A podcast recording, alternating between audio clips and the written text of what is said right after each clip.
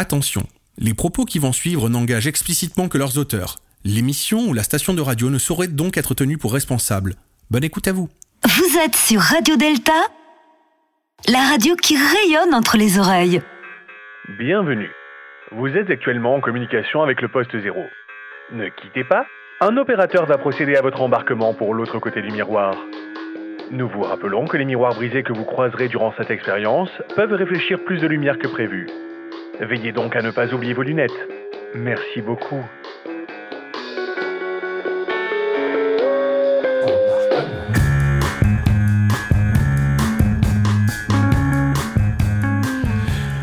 Bienvenue à tous de l'autre côté du miroir.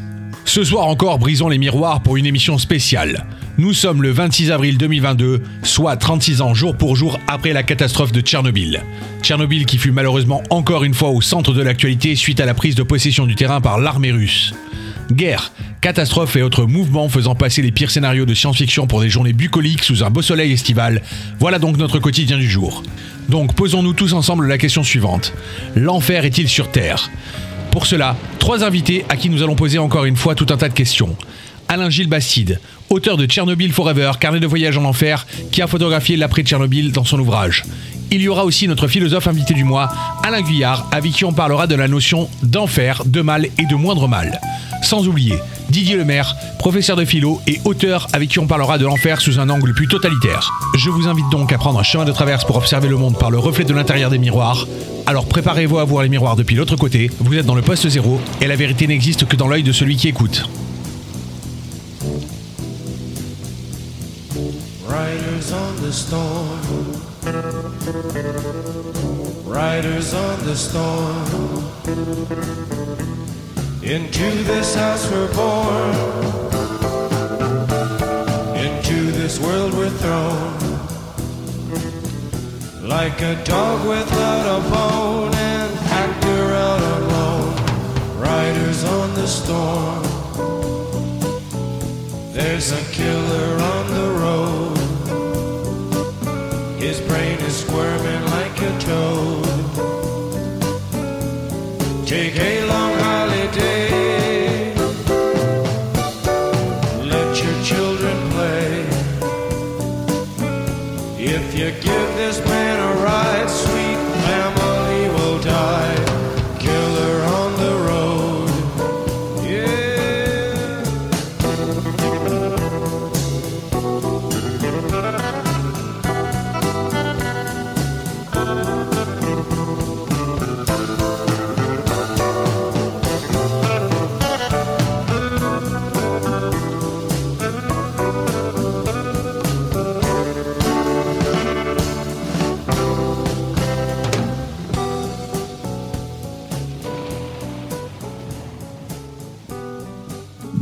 Lemaire, bonjour. Bonjour. Alors, Didier Lemaire, vous êtes professeur de philosophie et vous avez enseigné au lycée de la Plaine de Naufle à Trappes durant 20 ans. En parallèle, vous avez écrit un livre Lettres d'un hussard de la République chez Robert Laffont qui est sorti en septembre 2021. Je mettrai d'ailleurs les liens vers votre ouvrage sur la page de la radio www.deltaradio.fr rubrique le poste zéro. Merci à vous de nous offrir de votre temps et c'est un exercice un peu compliqué aujourd'hui puisque effectivement la, situation est un peu complexe, euh, guerre, euh, élection présidentielle il y a quelques temps, hein, il y a encore 24 heures pour dire vrai, au moment où nous enregistrons. Euh, la situation, en tout cas, peut nous poser pas mal de questions et au poste zéro, on s'en pose aujourd'hui. Alors Didier Lemaire, c'est à la fois au professeur de philosophie et à l'homme de lettres que nous nous adressons aujourd'hui, car au poste zéro, nous nous posons la question suivante l'enfer est-il sur Terre? Alors c'est vrai qu'on est en ce moment dans la période où effectivement, euh, au moment où nous diffusons, ce sera l'anniversaire de Tchernobyl, donc déjà un moment un peu particulier dans l'histoire de l'humanité. Et alors même qu'on pourrait douter d'un Éden terrestre, il est assez logique de se demander si l'enfer ne, serait pas ici finalement. Donc pour vous, Didier Lemaire, vit-on l'enfer sur Terre? Ma réponse est assurément oui, et d'ailleurs, euh, où Dante aurait-il pris son, modèle pour, euh, pour le décrire, l'enfer? Euh, La sortie du paradis, l'entrée dans un monde euh, où la conscience finalement connaît le, bien et le mal, c'est un monde qui ouvre la possibilité en tout cas de l'enfer. Mais je crois que l'existence terrestre ne se réduit pas à l'enfer, bien entendu, et n'est pas forcément synonyme d'enfer. il me semble que c'est une notion d'abord euh, religieuse qu'il faut, faut tout de même, dont il faut pointer euh, l'origine. On, la- trouve dans plus- plusieurs religions.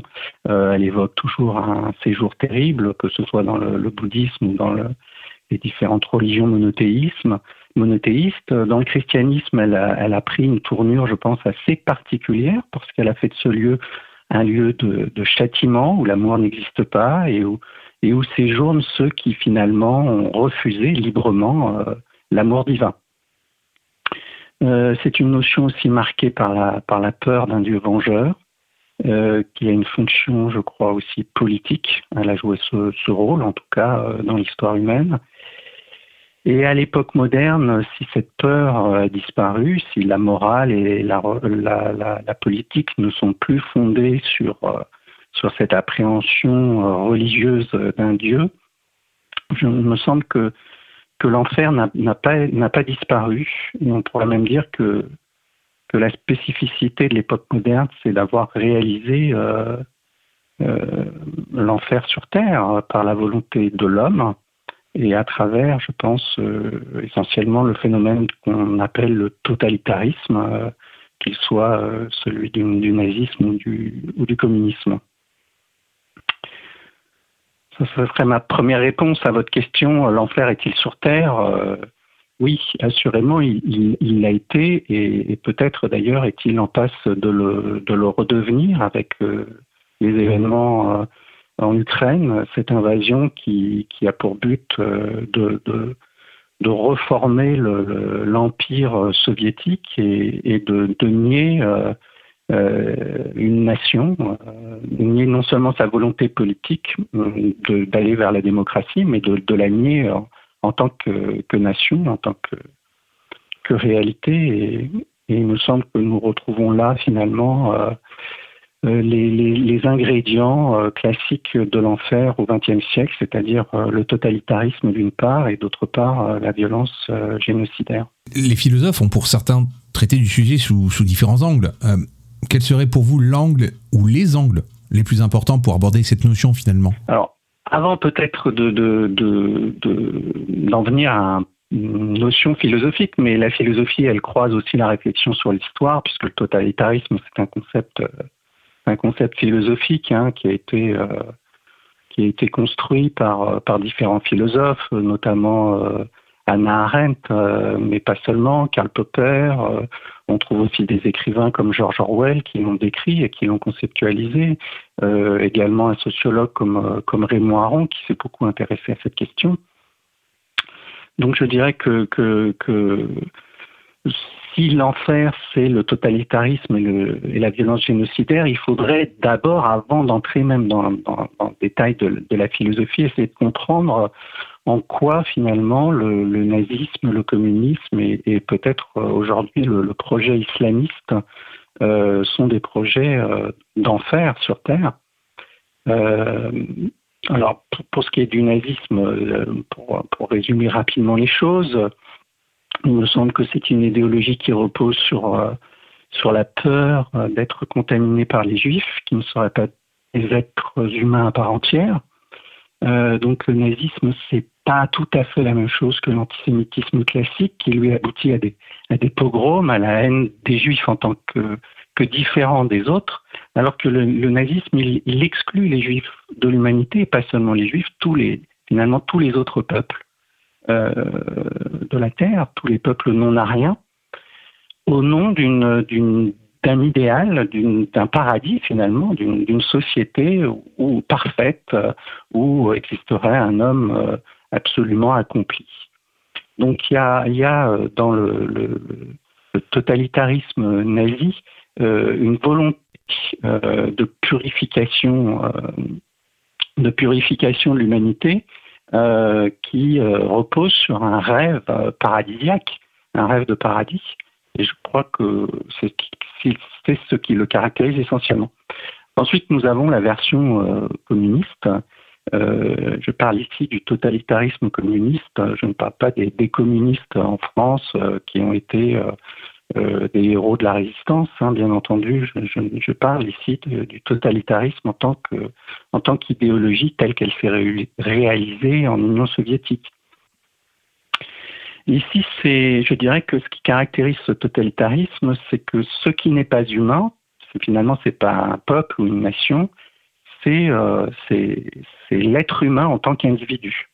C'est lui qui doit être euh, rééduqué ou éliminé pour que la société euh, sans classe parfaite euh, euh, puisse exister.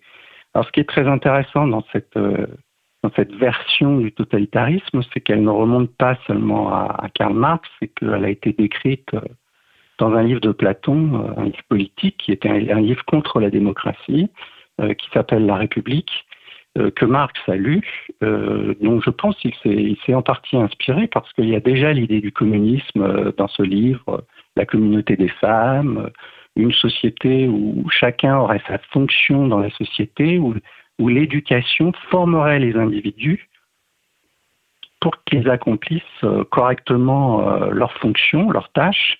Donc c'est l'idée que, la cité n'est pas faite pour, euh, pour, gouverner les individus, elle n'est pas faite pour les individus, mais inversement, les individus doivent être fabriqués pour la cité. Voilà, donc ça, ça a donné le, le, goulag, les, procès de, Moscou, c'est-à-dire une, version finalement euh, du totalitarisme qui repose sur, euh, ben, la négation euh, de l'individu, mais aussi sur l'élimination de certaines nations, puisque n'oublions pas que dans ce projet d'homme nouveau, une nation comme, la nation ukrainienne a déjà fait les frais d'un- génocide en 1932-1933 par, la famine, et que d'ailleurs la région actuelle du Donbass, euh, dont on parle beaucoup lors de ce qu'on appelle aujourd'hui une guerre, qui à mon avis plus qu'une guerre, euh, cette population, c'est une population qui, en fait, par, l'organisation d'une famine, on a éliminé euh, entre 4 à 6 millions de, paysans ukrainiens et ils ont été remplacés ensuite par des paysans euh, soviétiques euh, qui, d'après Staline, correspondaient mieux à son, idéal et à son projet, ce qui, explique en grande partie le, plurilinguisme euh, en Ukraine aujourd'hui. Voilà. La troisième version du, totali- du totalitarisme, je dirais que c'est la version de l'islamisme, car l'islamisme, ce n'est pas simplement une dérive religieuse, du fanatisme, un intégrisme, comme on le dit parfois. Euh, c'est pas du radicalisme religieux, c'est autre chose. C'est un moyen de, distinguer ce qui est humain et ce qui n'est pas humain euh, en fonction d'un critère euh, religieux. On avait un critère de race pour les nazis, on avait un critère de, classe et de, je dirais, de l'existence d'une euh, de, de, personnes qui ne sont pas des individus. Hein, C'était un refus de, l'individualité dans, le communisme. Et bien là, nous avons un refus de tout ce qui n'est pas euh, conforme à, l'idéal musulman. Et, d'ailleurs, euh, euh, il me semble que nous en avons des, preuves de cela lorsque euh, ces, islamistes s'en prennent à des personnes. Ils s'en prennent à des personnes non pas pour euh, simplement terroriser un État ou une population, euh, ils les tuent en tant qu'elles sont ce qu'elles sont, c'est-à-dire soit des, juifs, soit des, mauvais musulmans, car n'oublions pas que c'est les premières victimes de, des islamistes, hein, je parle au-delà de, nos frontières euh, en France. Et puis, euh, elle les élimine en tant que Français, en tant que républicains, mais elle ne les élimine pas simplement comme un, comme un moyen pour, euh, pour terroriser. C'est donc que ces personnes-là sont exclues de l'humanité a priori. Et c'est cette exclusion, à mon avis, qui, définit vraiment l'enfer, le, parce que l'enfer, c'est que plus rien d'humain ne soit possible. Cette déshumanisation à la fois des bourreaux et des victimes, euh, c'est, je crois, le, degré absolu du, du, mal. Voilà, donc euh, je voulais, avant de répondre à la question philosophique, euh, comment, comment aborder philosophiquement l'enfer, je pense qu'il il est déjà important de, comprendre ce, qui fait l'essence du totalitarisme et en quoi le, totalitarisme est nécessairement lié à une élimination de l'humanité, d'une partie de l'humanité, de l'humanité. Alors maintenant, je peux, je peux peut-être répondre à cette question. Euh, Euh, comment traiter finalement philosophiquement euh, la question de l'enfer? Il me semble qu'il y a deux, grandes pistes, en tout cas dans, l'histoire de la philosophie. Il y a une piste euh, métaphysique qui a été instigée par, par le philosophe Arthur Schopenhauer au XIXe siècle. Schopenhauer considère que à la racine de l'être il y a le mal et que ce mal consiste dans le fait de vouloir, car il il définit tous les êtres de la nature, y compris l'homme, comme des êtres de volonté, mais d'une volonté qui, est une volonté sans fin, qui est une volonté qui n'a pas réellement de but et qui ne se donne que des buts illusoires pour poursuivre sa, pour, poursuivre sa quête de vouloir. C'est une volonté inextinguible, une, une, soif sans fin. Euh, qui, dévore euh, les êtres. Et, et cette description de, la nature, y compris de, l'homme, est, une première formulation, je crois, dans l'histoire de la philosophie aussi radicale du, mal, puisque le, mal est, mis à la racine même de l'être. Il n'est pas simplement un choix euh, d'un libre arbitre. Il est, constitutif de tous les êtres dans la nature. Alors ce, ce pessimisme euh, de, de Schopenhauer euh, euh, a été parfois mal compris et pourtant Schopenhauer était quelqu'un qui pensait que que même si ce monde est le pire des mondes possibles, c'est-à-dire que si ce monde connaissait un degré supérieur de mal, peut-être la volonté disparaîtrait-elle du monde et serait du à néant. À néant. Mais, euh, mais Schopenhauer pensait qu'il était possible tout de même de vivre euh, dans, ce, dans ce monde et, euh, et même, à, imaginer comment on pouvait être heureux malgré tout dans ce monde, même s'il si répond négativement à la question du, bonheur. C'est un philosophe intéressant parce qu'il nous montre qu'une certaine distance à l'égard euh, du monde, de la réalité, peut nous ouvrir euh, de très grandes satisfactions. Il parle notamment de l'art, mais il parle aussi de, de la morale. Voilà, donc je pense que il y a une première manière philosophique d'aborder euh, l'enfer et elle est métaphysique. Il y a une deuxième manière ensuite qui est peut-être beaucoup plus politique. Et c'est celle à laquelle je, faisais référence précédemment, c'est-à-dire essayer de, euh, comprendre ce phénomène de, totalitarisme euh, et de comprendre euh, comment des, idéologies, au fond, pas, ne sont que des, prétextes ou des occasions euh, d'éradiquer l'humain en l'homme. Voilà. Et de faire régner donc la terreur, soit sur une population extérieure, soit même, euh, on le voit dans le communisme, à, à l'intérieur même du parti, la terreur règne puisque chaque membre du parti peut de, devenir une, victime expiatoire. Euh, demain, on le voit avec les, procès de Moscou dont dont Raymond Aron a fait une très très belle analyse euh, lors d'un cours, dans les années 50.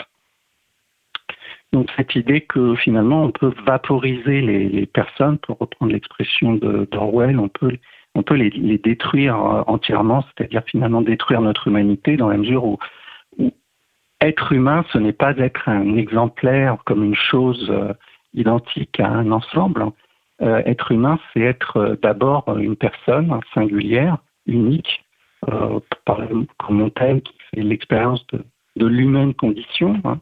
Et donc, c'est dans le nazisme, dans l'islamisme et dans le et dans le communisme, à chaque fois, c'est cette singularité qui est attaquée, puisqu'il faut toujours réduire l'autre, soit à sa classe, soit à sa race, soit à sa religion. Et, et c'est euh, c'est ça qui fait que euh, le totalitarisme euh, est, un, est une, doctrine politique qui nie notre humanité. Vous faisiez allusion au fait que, en fait, on, techniquement parlant, on, ramène toujours les gens à quelque chose, on essaie de les réduire finalement quand on n'est pas d'accord avec eux. C'est ce que vous disiez. Donc c'est une part peut-être un peu de l'enfer, c'est quand on n'est pas, enfin, les personnes sont quelquefois réduites. Et ça me fait penser que vous êtes quand même l'auteur d'un livre euh, qui vous a valu des péripéties personnelles ces dernières, euh, ces dernières années. Donc, est-ce que vous avez touché aussi peut-être une petite part de l'enfer à titre personnel? Oui, être, euh, euh, stigmatisé d'une certaine façon, puisque au lieu d'avoir un, dialogue, un, discours, on vous prête des intentions, on vous prête, euh, je ne sais pas quelle pensée, ou en tout cas d'appartenir à telle catégorie de gens qui pensent ainsi. Bon, pour moi, ça a été le fait de m'assimiler à, à des gens que je combats pourtant, euh, parce que je suis un démocrate et un humaniste, je n'ai pas du tout, euh, je ne partage pas du tout une vision nationaliste euh, du monde. Donc ça, a, consisté effectivement à me réduire à des, parce que je disais certaines choses, non pas à discuter ce que je disais, mais à mettre en cause ma personne en, m'assimilant à des gens racistes notamment. Le, premier d'ailleurs, sans parler du Monde, de l'article du Monde euh, euh, en février, euh, je crois que c'est un mois, un mois et demi plus tard, le New York Times qui a, relaté les, événements de Trump, enfin mes, prises de parole, après l'assassinat de Samuel Paty, puisque tout est venu de là, a titré Le professeur raciste de Trump. Euh, je n'avais évidemment rencontré aucun journaliste du New York Times pour, avoir droit à ce, titre-là. Donc au-delà de, ma, personne, euh, il me semble aujourd'hui qu'il y a une difficulté à débattre, c'est-à-dire à échanger des paroles et donc à avoir une reconnaissance réciproque. Euh, et, et on substitue à cette possibilité d'échanger avec l'autre, qui est quand même une, un acte humain à proprement parler, euh, on substitue à cela une, accusation euh, d'être ceci ou cela ou d'appartenir à tel groupe ou tel autre. Ça, ça peut, évidemment, les groupes peuvent varier. Hein, les, gens s'accusent de tous les côtés. C'est d'ailleurs, euh, il y, a un livre euh, de, de Laure Mandeville, très grande journaliste, qui a, touché de près le, totalitarisme soviétique, qui l'a beaucoup étudié. Elle, vient de sortir un livre et elle parle de, de sécession mentale aux États-Unis entre démocrates et républicains, entre deux, deux, parties de la société américaine qui n'arrivent plus finalement à, parler et à se référer aussi à un réel commun. Parce que parler, c'est ce qui permet de se référer à, à, à un réel commun. Euh, euh, sinon, nous serions enfermés dans nos propres pensées. Sans, sans l'autre, nous pourrions vérifier que, par exemple, si je dis ce mur est blanc, euh, qu'est-ce qui me garantit que ce mur est blanc? Bah, Finalement, c'est la parole de l'autre, parce que euh, moi, je pourrais avoir l'illusion euh, que ce mur est blanc, soit parce que j'ai des problèmes de perception, soit parce que je ne, comprends pas bien la notion de blanc. Et c'est l'autre qui, me confirme ou qui m'infirme dans, mon jugement. Et c'est ce dialogue des hommes entre eux qui permet d'établir la vérité, qui permet de se référer à un réel commun. À partir du moment où le dialogue cesse, où les accusations se substituent au dialogue, eh bien, euh, euh, on, a le début d'ailleurs d'un processus totalitaire. Hein, on, a, on, a, appelé ça à certaines époques le terrorisme de la pensée. Vous faisiez allusion aux autres, finalement. Vous disiez ben, c'est, le rapport à l'autre et puis c'est la parole de l'autre qui nous, qui nous confirme ou nous infirme les choses. Bon, puisque l'enfer, c'est une question un peu personnelle, au fond, mais les événements mondiaux euh, qui sont actuellement en cours, mais on va mettre peut-être de côté la guerre en Ukraine trois secondes, même si techniquement parlant, il est difficile de, de ne pas y penser, évidemment. Je pense particulièrement à l'entrée des, des, des, soldats ukrainiens dans la zone de dans la zone de Tchernobyl quand ils ont creusé des tranchées donc dans la forêt rouge. Donc c'est pas anodin encore une fois. Donc ça a réveillé encore pas mal de choses. Et c'est difficile de pas forcément penser et de pas se dire ben euh, l'enfer est quand même peut-être aussi un peu là. Et du coup, comment, comment on a ce rapport à l'autre? Est-ce que l'enfer, c'est toujours les autres finalement? Bon, alors là, vous faites référence à une formule très célèbre de Jean-Paul Sartre, c'est ça. L'enfer, c'est les autres. Euh, la formule que l'on trouve dans la pièce euh, clos qui, décrit ce que pourrait être l'enfer. Euh, je suis assez réservé sur, sur cette théorie de Sartre parce que Sartre prend l'homme, le, sujet, euh, à partir simplement de sa propre conscience. Et, de ce fait, il considère que la conscience de l'autre vient en quelque sorte objectiver ce que je suis et que dès lors, euh, l'autre peut me faire vivre l'enfer dans la mesure où il va contredire euh, l'idée que j'ai de moi-même. Voilà. Alors ça, c'est le, c'est le dispositif sartrien de la pièce euh, de, de, de huis clos. Moi, personnellement, en tant que philosophe, en tout cas, je me sens beaucoup plus proche, même si je ne suis pas du tout chrétien, je me sens beaucoup plus proche de, la thèse d'un philosophe comme euh, Gabriel Marcel, euh, qu'on retrouve vaguement chez Merleau-Ponty. L'idée très différente que finalement, je n'ai accès à moi-même que par l'autre ou que grâce à l'autre. C'est-à-dire que je ne suis présent à moi-même que dans la coprésence à autrui, que dans la relation du je à un tu, que que cette relation soit une relation euh, d'amour ou qu'une une simple relation euh, de parole, euh, ou finalement quelque chose de un nous devient possible. Nous avons fait une expérience commune, nous nous reconnaissons tous les deux dans cette expérience commune et nous communiquons. Alors que si je, suis face à autrui comme face à un objet, à ce moment-là, je le pense à la troisième personne, c'est-à-dire que je pense que, que au, fond, je ne sors pas de l'idée que j'ai d'autrui. La seule manière que j'ai de, sortir de l'idée que j'ai d'autrui et de ne pas faire d'autrui une simple idée, c'est d'entrer dans ce dialogue vivant avec lui, de le rencontrer par la parole. Euh, et donc, de ce point de vue-là, l'enfer, ce n'est pas du tout les autres. Au contraire, je dirais que, que cette parole, c'est ce qui, c'est ce qui nous ouvre, pas forcément paradis, mais en tout cas un, un monde, euh, un monde humain euh, euh, où la violence n'a plus cours.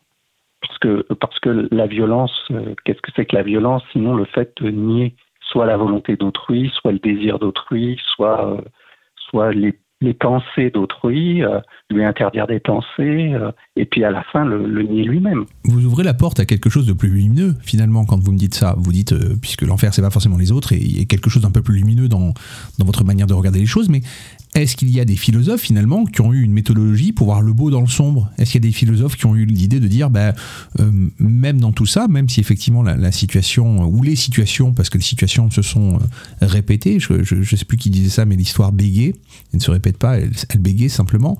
Donc des situations désagréables dans l'histoire de l'humanité, il y en a eu quelques-unes. Euh, bah, les philosophes, forcément, ils ont forcément eu un, un- rapport à ça. Est-ce qu'il y a des philosophes qui aujourd'hui, enfin, même passé ou aujourd'hui, qui ont ce regard en disant, bah, dans tout ça, il y a quand même du bon.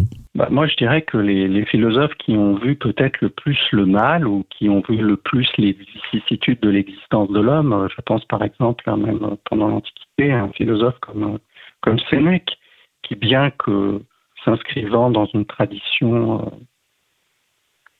épicurienne de recherche du bonheur, en montre aussi les limites et explique que l'homme l'homme peut subir le mal et que même la philosophie n'y pourra rien. Donc, euh, les philosophes qui ont peut-être le plus pensé le mal, ceux qu'on appelle les plus pessimistes, les plus sombres, comme Sénèque, peut-être Pascal aussi, euh, euh, qui, nous demandent de regarder notre, notre misère, qui est à la fois celle de, de la misère de l'homme sans Dieu pour lui, mais c'est-à-dire d'un, être euh, qui a peu de durée et puis aussi qui se fait centre de tout, hein, qui est vain euh, par l'estime qu'il a de lui-même, mais aussi par le fait qu'il se fait des illusions pour précisément ne pas voir le mal. C'est une vanité de son jugement. Euh, et des philosophes comme Schopenhauer, qui qui est un philosophe à la fois peut-être le plus pessimiste et le plus tragique de l'histoire de la pensée, à chaque fois, on- quand on lit ces philosophes-là, on s'aperçoit que oui, il y a une lumière chez eux. D'abord, je dirais qu'il y y a la lumière du, du concept, euh, parce que le concept, c'est ce qui permet quand même de, de comprendre le monde.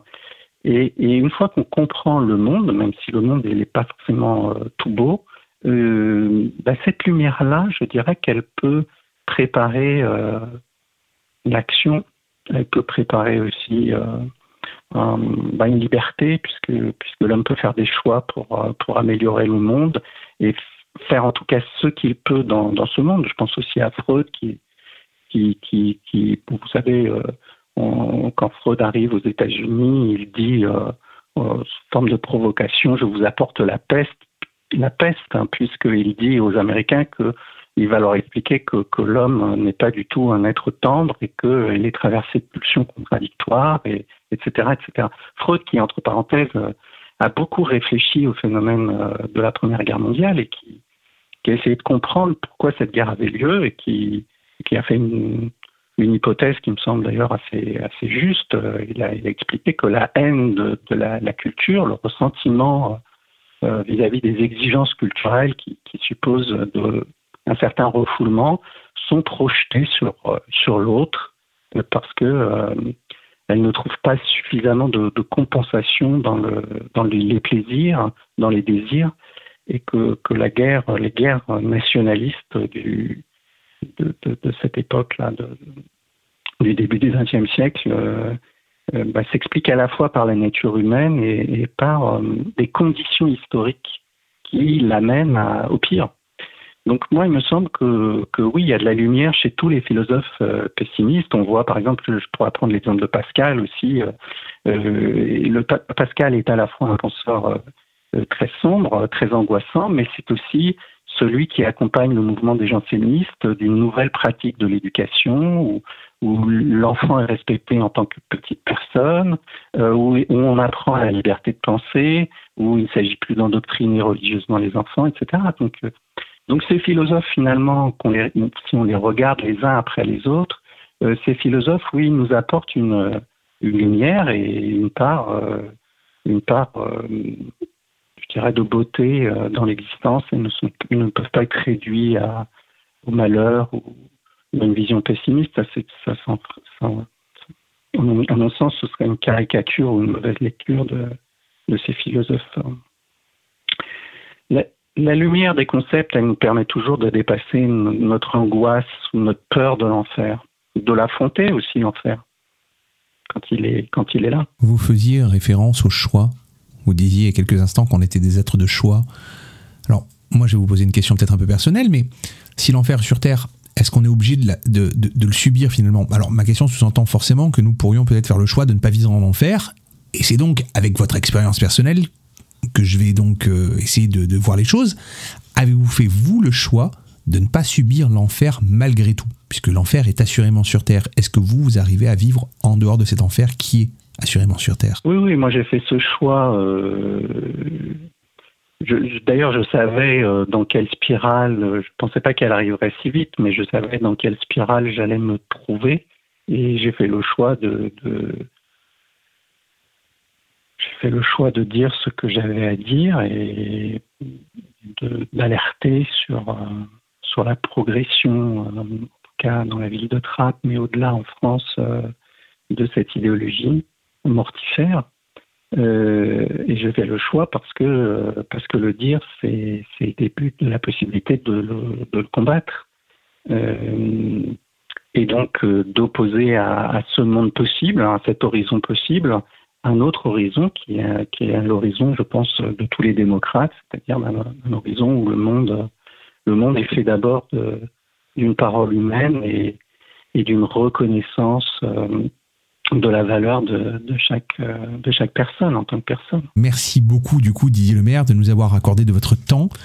Avez-vous un nouveau livre, un nouveau projet pour, euh, pour 2022 Oui, alors pour 2022, j'ai, j'ai, en septembre euh, 2022 va sortir euh, un livre que je suis en train d'écrire en ce moment, un livre qui s'intitulera, euh, je pense, Petite philosophie de la nation, et qui permettra à, toute personne. Hein, ce n'est pas un livre qui s'adresse à, des philosophes professionnels, qui leur permettra à chaque personne de, réfléchir à cette notion, je, je pense aujourd'hui euh, mal comprise de, la nation, soit parce qu'elle est comprise de façon euh, euh nationaliste, euh, c'est-à-dire que on attribue à un peuple des qualités qui seraient supposées être éternelles, ce qui est contredit par euh, l'histoire, par l'analyse de la culture, soit parce qu'on en fait une sorte d'idéal un peu, vague, une sorte de sentiment euh, d'un destin commun, comme, dit Renan. Et moi, je voudrais montrer que, que la nation, euh, bah, d'abord et avant tout, c'est une création des révolutionnaires en 1789, qui suppose que, que, que le peuple soit un peuple souverain, c'est-à-dire ça suppose la démocratie euh, ça suppose que la religion n'impose plus euh, les lois aux hommes et que l'individu existe. Que la nation, sans l'individu, ça n'existe pas. Et donc, je voudrais montrer, c'est aussi la création à la fois de la nation et de l'individualité euh, dans ce livre, et proposer aussi de comprendre que euh, au cœur des sociétés, il y a un principe qui, est fondement de- du lien social, c'est euh, le principe de solidarité. Euh, il a été décrit ce principe par, des sociologues comme Durkheim, mais peut-être plus encore par Marcel Mauss.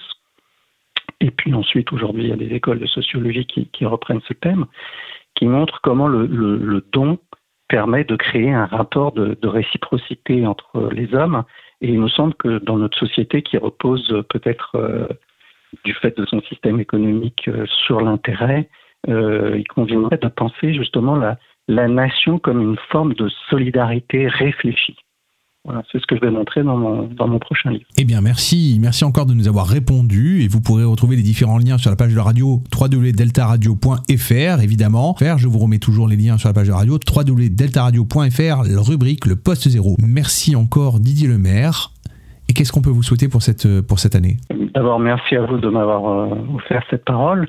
Et puis, écoutez, moi, euh, je, je, je continue dans, dans ma réflexion euh, et je progresse dans l'humanisme, dans l'idée euh, des, philosophes humanistes. Donc, euh, je, suis, euh, je suis tout à fait déterminé à poursuivre mon combat aujourd'hui. Eh bien, écoutez, on vous le souhaite. On vous souhaite de continuer ce combat pour vous. Nous, on se retrouve juste après la pause.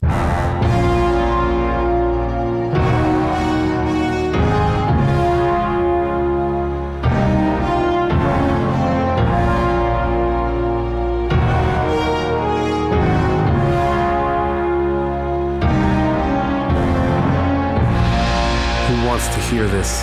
Does anybody want to hear this? What's the point of all this?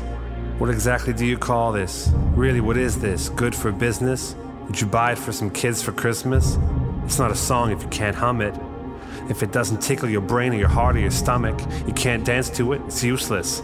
Tell me who would use this or confuse it with music. It feels mindless, like nothing behind it, which could be defined as minus. Just a little bit too clever, too smug, too try hard, too much effort. Is it worth a listen or worth missing? Would you call this the work of a musician?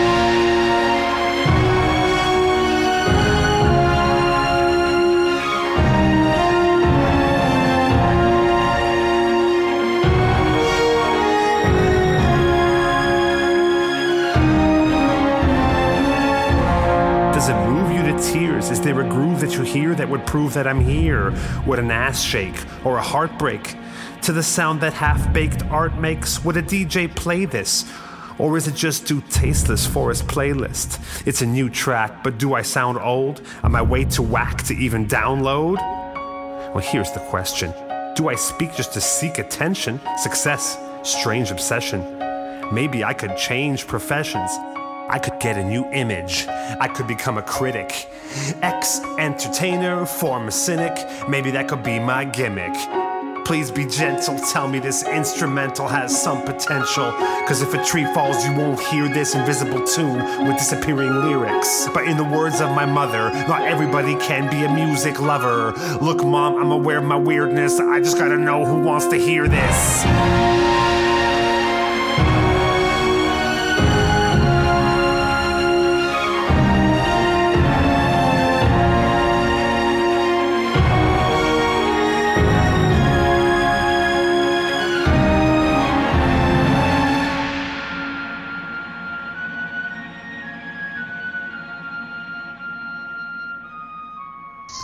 Guyard, bonjour.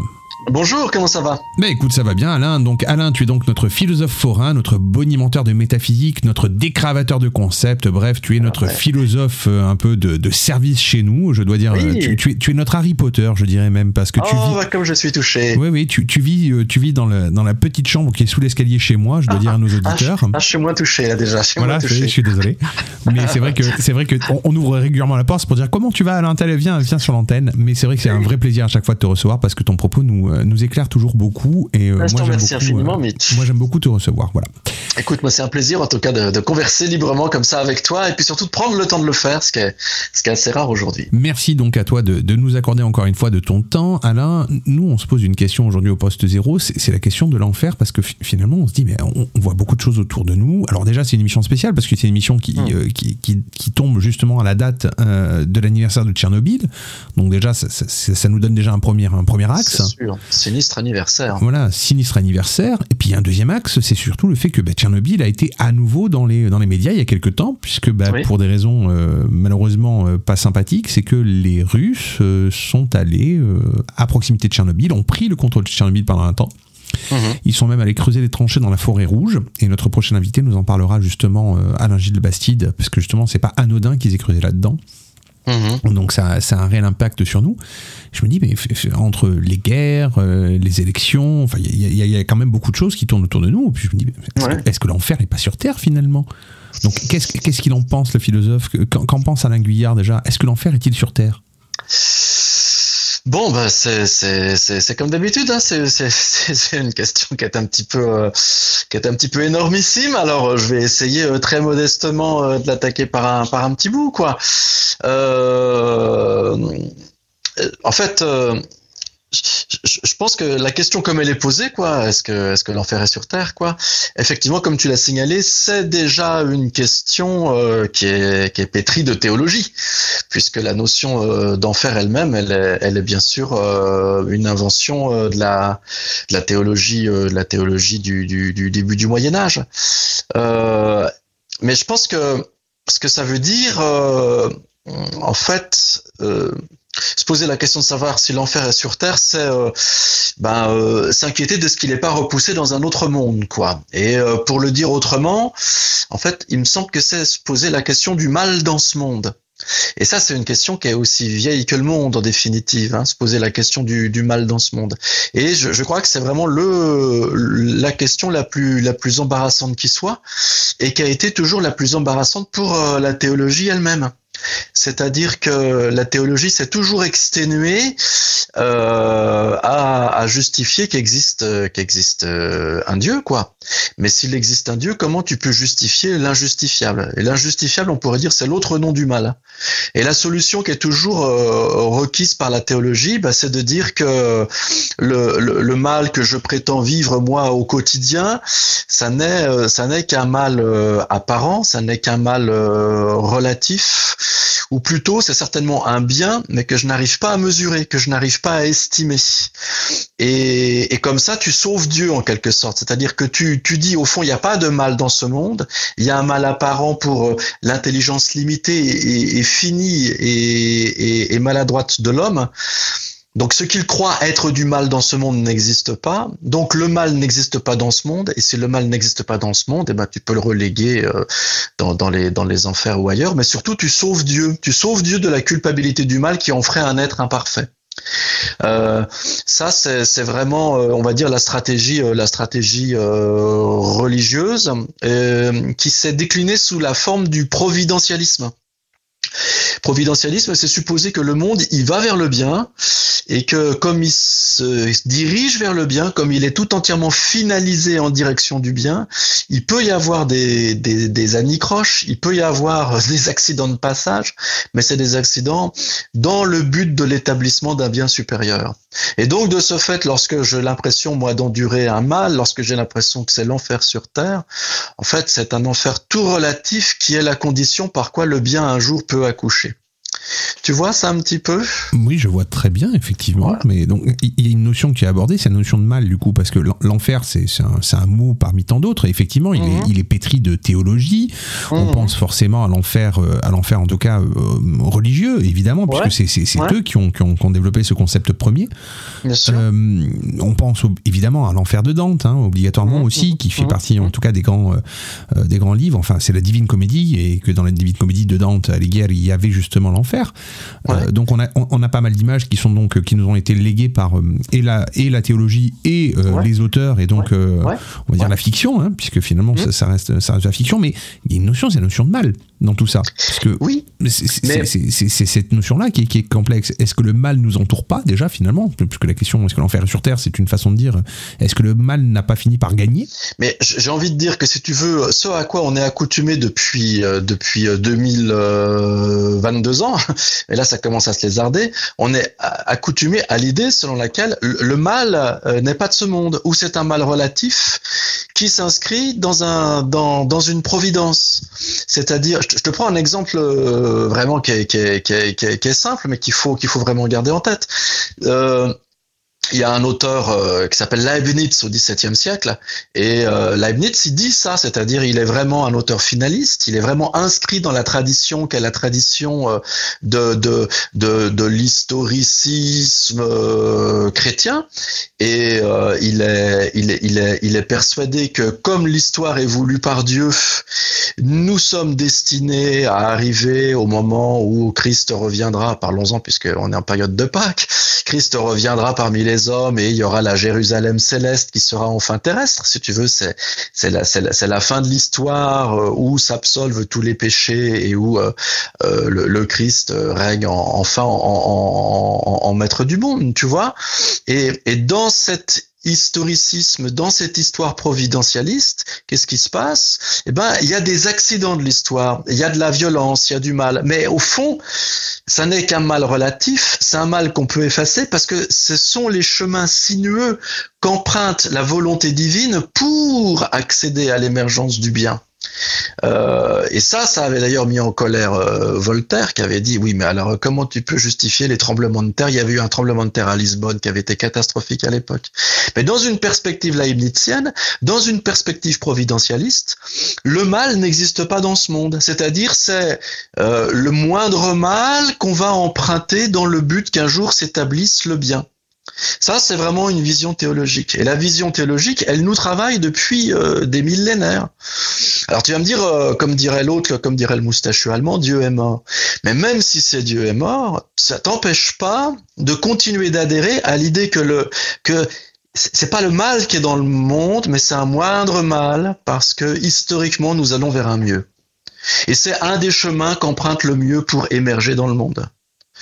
Euh, ce discours-là, bah, ça a été le discours, par exemple, marxiste euh, pendant pendant des, des décennies et des décennies. Le discours marxiste, il a toujours soutenu qu'il peut y avoir, je sais pas moi, il peut y avoir euh, des guerres, des révolutions, du sang versé, euh, comme disait Lénine, euh, des guerres sociales. Mais Lénine disait la seule guerre acceptable, c'est la guerre sociale. La seule guerre légitime, c'est la guerre sociale. Il voulait dire par là qu'on peut tuer, qu'on peut massacrer, qu'on peut engager des mouvements révolutionnaires, voire même instaurer la dictature du peuple, c'est pas grave. Ça veut pas dire que le mal est sur terre. Ça veut dire que c'est un chemin qui emprunte le sens de l'histoire pour qu'un jour puisse émerger le communisme. Et quelque part, si tu veux, le marxisme, comme le christianisme, comme le judaïsme, comme l'islam, se retrouve dans une vision du monde qui est providentialiste. Pour les uns, elle est religieuse. Pour les autres, ils croient qu'elle est laïque alors qu'elle est complètement religieuse. Mais pour tous, l'enfer n'est pas sur terre. Et pour tous, il y a le moindre mal sur terre qu'est le chemin par lequel on va arriver à l'établissement du bien suprême. Et tu, tu me parles de moindre mal, c'est intéressant parce que bon, en préparant l'émission, on a parlé un peu de cette notion de moindre mal aussi. Ouais. Ouais. Euh, mais c'est vrai que quand tu me parles de moindre mal et que je réfléchis un peu, je me dis mais en fait finalement à force de parler de moindre mal, de choses, j'ai l'impression que tu me décris un peu le monde libéral, une certaine forme de libéralisme. euh, Ce Mais- moindre mal, ce serait, un, ce serait un exactement. libéral. C'est-à-dire, il y aurait un moindre mal qui pourrait permettre de dire, puisque c'est le moindre mal, c'est un chemin vers le bien. Mais ça n'empêche que c'est c'est quand même du mal. Mais c'est le même, mais c'est le même discours, c'est le même discours théologique qui est tenu effectivement par le libéralisme euh, depuis euh, qu'il est la dernière des religions. Hein. La- la- la- le- les monothéismes s'en sont effondrés et ils ont été supplantés par euh, euh, l'espoir euh, des révolutions socialistes et communistes à partir du 19e et pendant le 20e siècle. Et on a ouvert, euh, on a ouvert des goulags euh, au nom du, du, du bien suprême qui un jour allait arriver. Donc c'était peut-être un mal, mais euh, c'était un mal relatif parce qu'il fallait en passer par là pour pouvoir arriver à l'établissement de la société sans classe. Et aujourd'hui que s'est effondré, si tu veux, euh, la mythologie providentialiste religieuse qui dit le mal n'est pas de ce monde, ce ne sont que des épreuves passagères, que des moindres mots par lesquels nous sommes contraints de passer pour accéder au bien, ce discours qui fut religieux, ce discours qui fut politique, aujourd'hui, il a été pris en place, il a été pris et approprié par la dernière des religions, qui est la religion libérale. C'est-à-dire que le libéralisme, qu'est-ce qu'il nous dit? Il nous dit, il nous dit pas le retour du Christ roi, il nous dit pas le retour d'une humanité enfin réconciliée avec elle-même grâce au communisme, il nous dit le retour de la croissance. C'est un discours mythologique qui nous promet qu'un jour la croissance reviendra avec euh, trois avec euh, je sais pas 3% ou 5%, enfin peu, peu importe la, mythologie, 3% parce que c'est la Sainte Trinité, c'est comme ça sans doute que ça a été établi. Et donc le retour euh, le retour de la croissance, ça va permettre quoi? Bah ça va permettre l'abondance pour tous et pour chacun, ça va permettre la possibilité de pouvoir consommer, de pouvoir accéder à une vie qui est une vie de de, de bonheur dans l'acte de consommation, de plénitude dans dans le, le rapport à la possession des des objets euh, euh, industrialisés, manufacturés, ainsi de suite. Et cette promesse de la croissance, elle s'inscrit dans un discours qui est un discours providentialiste. Quoi qu'il arrive, on y arrivera, mais pour y arriver, préparez-vous à en chier. C'est-à-dire, vous allez passer par euh, des épreuves douloureuses, par la rigueur euh, et par le vent des réformes, hein, ce qui est vachement remarquable si tu veux, et ce qui confirme effectivement qu'on est encore dans une dans une religion providentialiste, c'est que le retour de la croissance, qui est au fond la figure du paradis, le paradis du consommateur, est conditionné par le fait qu'il faille passer par des réformes qui vont être violentes. Et la réforme, comme son nom l'indique, c'est d'abord un vocabulaire religieux, c'est un vocabulaire religieux individuel. La réforme, c'est d'abord une réforme individuelle de celui qui, par, euh, euh, la pénitence, par l'abstinence et par la confession, entend réformer son existence. Et c'est la réforme aussi comme l'Église elle-même, comme grand corps qui se réforme et qui passe du catholicisme au réformisme, à ce qu'on a appelé abusivement le protestantisme. Donc tu vois bien ici que le dernier discours religieux dominant, le discours libéral, maintient ça, c'est-à-dire on va à marche forcée vers le progrès qui est le retour de la croissance, mais c'est à marche forcée et pour ça il va y avoir du chômage, pour ça il va y avoir des délocalisations, pour ça il va y avoir euh, la, la dislocation des services publics. Mais c'est pas grave, c'est pas le mal absolu, c'est le moindre mal auquel vous devez vous soumettre dans le but un jour d'accéder au plein emploi et à la croissance.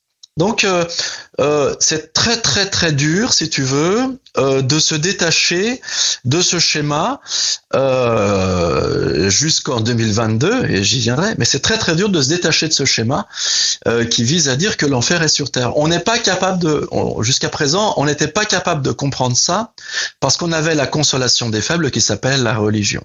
Et la religion, elle te permet d'ouvrir des goulags, elle te permet de fermer les systèmes publics, des services publics, elle te permet des croisades au nom du bien qui ne tardera pas à venir. Donc le mal n'est pas de ce monde. C'est un, c'est un, c'est, c'est des, pe- des petits aléas, des petites années croches, des petits détours dont on a du mal à, à mesurer le bien qu'elles vont nous procurer plus tard.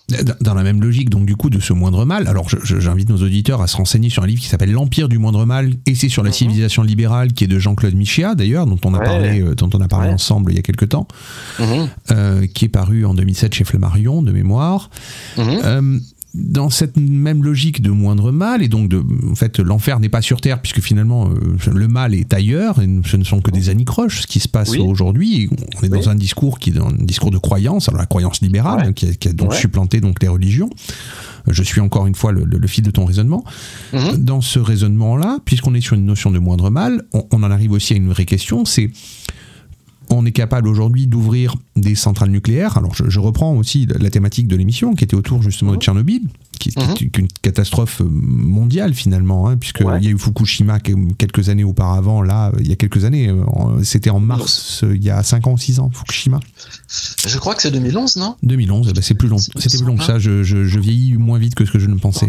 Ah, c'est bien, c'est bon signe. C'est bon signe. Mais donc du coup, c'était euh, en mars, c'était je crois le 11 mars. Euh, on a donc euh, donc Fukushima qui était il y a pas si longtemps. On a Ouais. il y a 36 ans maintenant, on a eu Tchernobyl. Ouais. Donc des, des grandes catastrophes parce que nous avons ouvert des centrales, parce que ces centrales sont nécessaires pour pouvoir se fournir en électricité, en énergie. Mais finalement, euh, est-ce que finalement on n'est pas toujours dans la même dynamique, cette dynamique du moindre mal, puisqu'on se dit, ben, j'ouvre des centrales pour me fournir l'énergie parce que c'est moins euh, dangereux que si j'utilise du pétrole ou du charbon. Mais euh, l'un comme l'autre, c'est pas meilleur, finalement. Bah. C'est juste le moindre mal. Je, je, je, je pense que euh, si tu veux, à plusieurs reprises dans notre entretien, j'ai dit 2022. euh, j'ai dit ça comme une date butoir. J'aurais peut-être pu prendre quelques années plus tôt, mais je pense que euh, je pense que depuis euh, depuis quelques années, le discours providentialiste qui nous fait croire que ce sont des moindres mots par lesquels il faut passer pour accéder à l'établissement du, bien suprême, qui en l'occurrence, par exemple, une source d'énergie propre, par exemple. hein, c'est ça un petit peu ce qui, est- se met en scène aujourd'hui. Je pense que ce dernier discours provi- providentialiste, il est, il est en train de, il est en train de tomber en fait. C'est c'est récent, hein, c'est récent, mais euh, et je pense qu'il tombe euh, et qu'il s'effondre, c'est le cas de le dire, euh, au fur et à mesure des, des, des, des, des annonces du GIEC, quoi. C'est-à-dire que alors, il y a toujours un écart, bien sûr, entre les, les, les responsables politiques, qui par définition sont irresponsables, et puis le, le, le commun, le commun des mortels. Mais disons, euh, tu, tu, tu as compris que l'idée que le mal n'est pas de ce monde, et l'idée du moindre mal, hein, qu'il faut plutôt le nucléaire plutôt que c'est un moindre mal par rapport au charbon, euh, Macron, c'est un moindre mal par rapport à Le Pen. Enfin, on est toujours dans ces dans ces optiques-là. Sauf que ça marche plus. Pourquoi? Parce que je pense que maintenant on a compris que euh, pour la première fois dans l'histoire de l'humanité, l'humanité est en train d'en finir avec l'histoire. Avec l'histoire de l'humanité. C'est-à-dire que nous avons maintenant les moyens objectifs euh, d'arrêter l'histoire de l'humanité et d'arriver avec l'écocide euh, à un anthropocide, quoi. Euh, il, il me semble que ça avait déjà été euh, pressenti par des gens comme Gunther Anders, tu vois, dans les années 50, quand il pose, quand il pose l'idée de l'obsolescence de l'homme, c'est-à-dire quand il pressent qu'on est, qu'on entre dans une civilisation qui est une civilisation euh, qui, euh, qui, qui rend l'homme caduque. Quoi. Euh, je pense que c'est, c'est, des éléments qui ont déjà été pressentis comme ça par des philosophes il y a, il y a, il y a au, sortir de la guerre avec euh, avec le traumatisme du avec le traumatisme de des, des bombes nucléaires et qu'on et qu'on compris sans doute qu'on pouvait plus se payer de mots et qu'on pouvait plus faire croire aux gens que on allait maintenant aller euh, qu'il fallait consentir au moindre mal parce qu'il allait avoir la récompense, le bonbon sucré euh, du paradis sur terre, euh, qu'il soit religieux, qu'il soit marxiste ou qu'il soit libéral. Euh, je, crois qu'à peu près, euh, il me semble avoir vu quelques, statistiques avant les élections présidentielles et avant le, bombardement médiatique qui laisse entendre que pour, je crois, 60, je, je pourrais plus citer les références, mais enfin, j'ai vu passer un, sondage qui disait que pour 62% des personnes interrogées, euh, la question fondamentale, c'était la question qu'on appelle généralement celle du climat, quoi.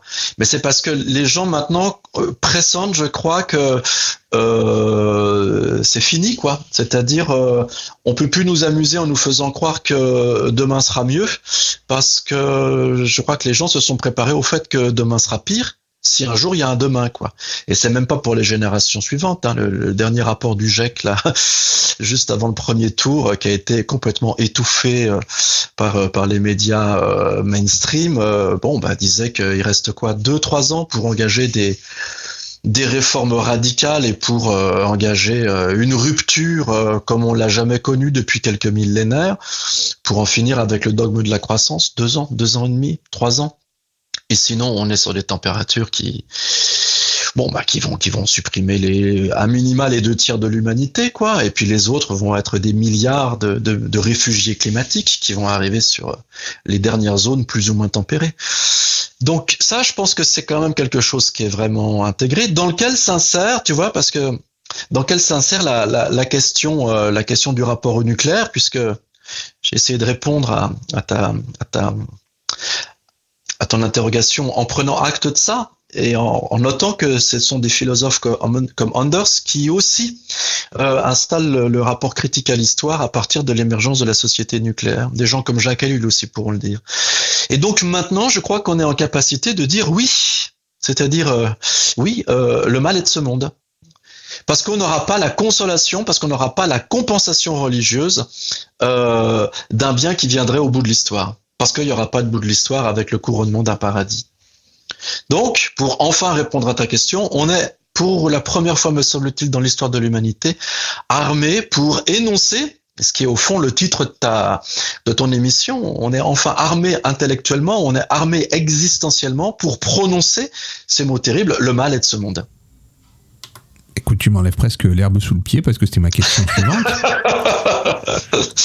c'était ma question suivante. Je dis, j'avais envie de dire, enfin, mais tu, viens de m'enlever, mais je, confirme du coup ce que moi, en tout cas, j'ai essayé de, de corticaliser trois secondes.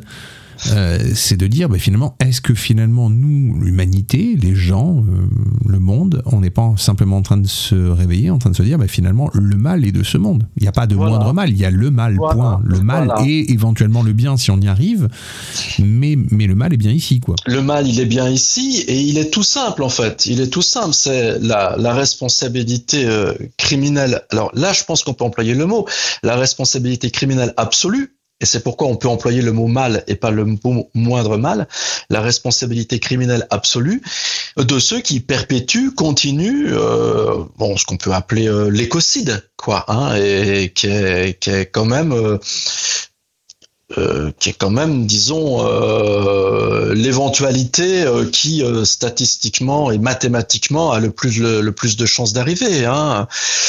Et ça, si tu veux, si j'ai dit Gunther Anders les années 50, hein, bon, on va pas on va pas rappeler ce que tout le monde devrait plus ou moins savoir, mais enfin le rapport Meadows en 72, il énonce il énonce, je crois. Euh, 12, euh, 12 possibilités, euh, 12 possibilités, 12 scénarios possibles euh, si on continue la course à la croissance dans une société thermo-industrielle.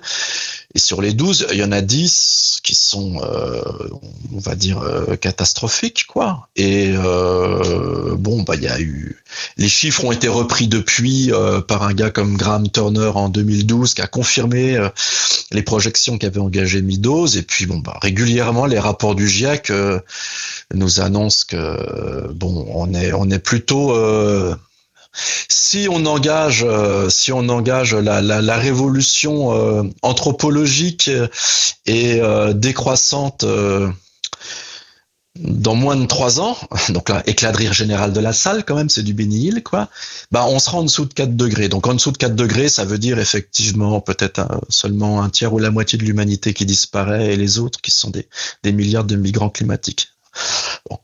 Il est, sans, il est vraisemblable qu'on ait du mal à faire ça dans moins de deux ans et demi, trois ans, donc on court plutôt sur du 7 degrés. Et bon, 7 degrés, on est, bah, on est sur une, une rôtissoire, quoi. Donc là, c'est réglé, à part les scorpions et les, et les mouches les plus, les plus opiniâtres, je vois pas trop ce qui peut survivre.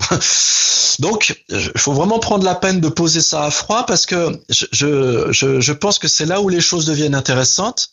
Parce que là, il y a la, y a la, vraiment la, la, la mesure possible euh, du mal immédiatement, là, présent. Euh, pas possible de reléguer le mal dans un mal relatif au nom d'une théologie, fût-elle religieuse ou profane. Et donc, moi, je trouve ça passionnant intellectuellement, si tu veux, même si c'est effrayant existentiellement. C'est passionnant intellectuellement parce que ça veut dire, lorsqu'on est face au mal absolu, euh, se posent enfin des questions qui sont des vraies questions de responsabilité, elle aussi absolue. Euh, lorsque euh, lorsque l'humanité est menacée de mort, euh, là vraiment les, questions, les questions existentielles du rapport, du rapport à la, du rapport à la violence tout simplement, hein, puisque c'est de ma vie dont il est question. C'est même pas des conditions de ma vie, c'est de ma vie dont il est question. La question du rapport à cette violence absolue qui est la suppression de ma vie, même pas celle de mes enfants, n'en parlons pas, génération future, c'est complètement hors sujet.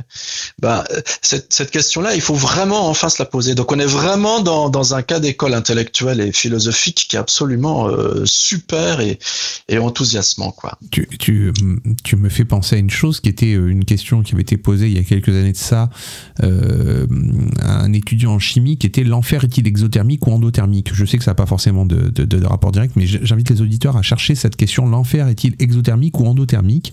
Parce que vous allez voir, la réponse est assez drôle. C'est un étudiant en chimie qui a répondu euh, à cette question Mhm. et c'est très très très bien fait.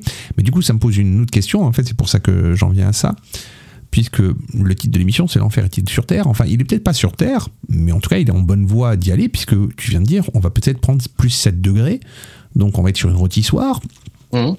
Et de mémoire, hein, encore une fois, je vais me baser sur ce que, euh, on va dire, les, les, les grands, euh, comment dirais-je, les grands auteurs de science-fiction euh, du début du Moyen Âge ont pu écrire, c'est-à-dire les, les religieux.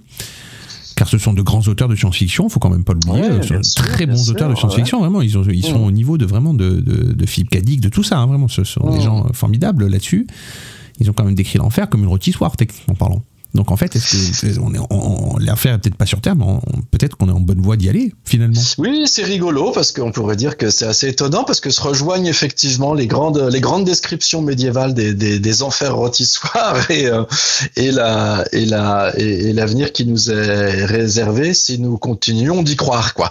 Donc euh, encore que je je alors je suis pas euh, spécialiste de la science-fiction médiévale mais je je je je, je crois me souvenir qu'il y a des il y a des enfers qui sont aussi des enfers glacés. euh, alors je, je pourrais pas je rentre je pourrais pas vraiment rentrer dans le détail parce que je suis pas trop trop euh, j'ai pas fait un BTS de démonologie mais il me semble bien qu'il y a aussi euh, des choses de ce genre aussi. Ah oui, oui, effectivement, il y a- une notion de- d'enfer. euh, C'est la question du l'exothermique ou de l'endothermique justement. Parce Ah si, d'accord. si l'exothermique, il est gelé, et s'il est gelé, bah, par corollaire, euh, ça veut dire que techniquement parlant, il peut plus laisser rentrer d'âme. Donc s'il laisse plus rentrer d'âme, donc c'est qu'en priori, il y a une voie royale pour euh, pour le paradis.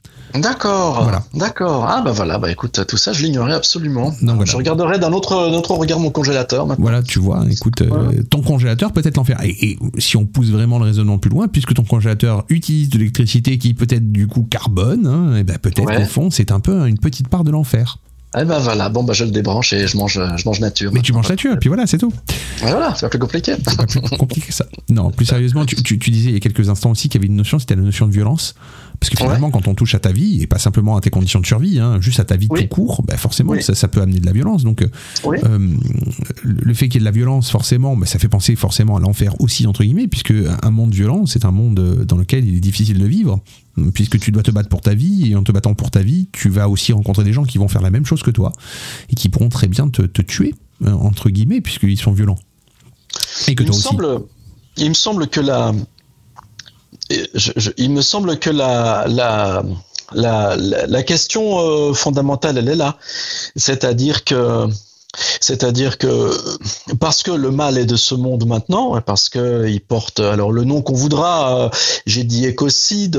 Je pense qu'on peut dire aussi, euh, on peut dire aussi euh, capitalocène. Hein. Je, pense que c'est pas, pas, un blasphème ou c'est pas un scandale que d'expliquer quand même que ce qu'on appelle le réchauffement climatique, tout le monde s'accorde pour dire que il est lié en fait, il est repérable grâce à des carottes qu'on a pu faire dans l'Antarctique. Il est repérable avec euh, l'émergence de la société euh, industrielle. Hein. Bon, ça c'est- une évidence, mais qu'il faut rappeler. Et que la société, la société industrielle en tant que telle est, peut-être euh, pas haïssable. Enfin, elle est peut-être préférable à la société artisanale où les enfants étaient au boulot dès l'âge de 5 ans. Encore que dans la société industrielle, au début, les enfants aussi étaient au boulot dès l'âge de 5 ans. Mais la société industrielle, en tant qu'elle est aussi la matrice du capitalisme, bah, oblige sans cesse le capital à, établir un rapport de prédation, d'exploitation des hommes et de la nature. Enfin, tout ça, c'est peut-être des banalités, mais je pense qu'il faut le rappeler.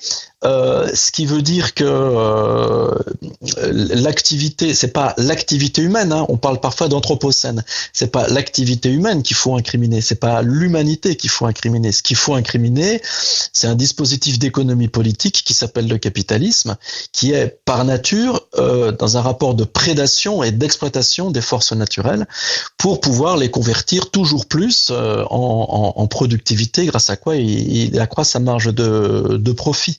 Donc, ne parlons pas d'anthropocène, mais parlons de capitalocène. Et ce capitalocène, il porte en lui, parce qu'il est animé par euh, la mythologie de la croissance, donc l'exploitation infinie d'une planète finie, il porte en lui la mort de la planète et la mort de l'humanité. Il le porte dans son ventre. Euh, je suis en train de résoudre la question de la violence, hein, là, que, tu m'as, sur laquelle tu m'as emmené. Euh, les, les, donc pas l'anthropocène, c'est le capitalocène. Les grands capitaines d'industrie euh, et les grands chefs d'État le savent depuis 50 ans, depuis le rapport de Meadows, depuis 72. C'est régulièrement réactivé. Euh, cette connaissance, elle est, elle est pas, ignorée pour eux. Il n'y a pas, une déficience cognitive. Il n'y a pas, un biais cognitif. Ils le savent depuis le début. Mais je pense qu'ils ils préfèrent, préfèrent euh, mourir et nous faire mourir plutôt que de renoncer à cette jouissance infinie qu'est la jouissance du pouvoir. Donc, fondamentalement, dans ce monde qui est le monde du mal aujourd'hui, pu- puisque le capitalocène engendre l'écocide et met en danger la survie même de notre humanité. Dans cette perspective, quand on est face à ces puissants-là qui sont au courant de ce qu'ils font, mais qui préfèrent nous tuer, se tuer, plutôt que renoncer au pouvoir, la seule question la question qu'il faut poser, c'est quel recours à la violence contre eux Et la question se pose même pas en des termes moraux, elle se pose en des termes de survie. Et je crois que c'est la question qu'il faut maintenant se poser sereinement. Je, moi, je suis toujours, euh, toujours peiné et halluciné de voir les gens euh, s'intéresser euh, s'intéresser au football ou aux promotions euh, sur le bon coin ou euh, espérer en des petits enfants. Enfin, c'est pas, c'est quand même pas les questions qui sont les questions déterminantes aujourd'hui. La seule question déterminante, c'est euh, quoi faire face à ceux qui préfèrent continuer de jouir du pouvoir dans les 15 ans qui restent, euh, quitte à ce que nous y passions tous il y a une très belle analyse. J'ai pas la paternité de cette analyse. Hein, je, je, je suis pas, pas aussi brillant que ça. C'est une analyse qui est portée par Castel, qui est un, prof en Sorbonne de, philosophie politique et morale, qui porte aussi la deuxième casquette, qui est la casquette de psychanalyste, et qui a écrit un texte qui, je crois, est tout à fait euh, à propos euh, par rapport à notre entretien aujourd'hui. Mitch, c'est un texte qui s'intitule euh, Le mal qui vient. Donc on est vraiment dans, dans cette dans cette question et euh, il explique bien que euh, il explique bien que parmi les jouissances suprêmes de ceux qui ont le pouvoir, psychanalytiquement il faut quand même le reconnaître, la jouissance la plus haute, c'est la jouissance qui se fait dans la la, la, la, la destruction d'autrui. Enfin, la jouissance n'est pas un plaisir, la jouissance est supérieure au plaisir en ce que justement le saccage de l'autre est la jouissance ultime et terminale de celui qui a le plein pouvoir. Néron qui joue euh, de la lyre euh, sur les ruines de Rome, ou euh, les nazis qui, alors qu'ils pourraient évacuer les camps en abandonnant les, juifs sur les chemins, préfèrent perdre du temps à les abattre tous avec des balles, et non pas pour supprimer les traces, mais par la jouissance que cela procure.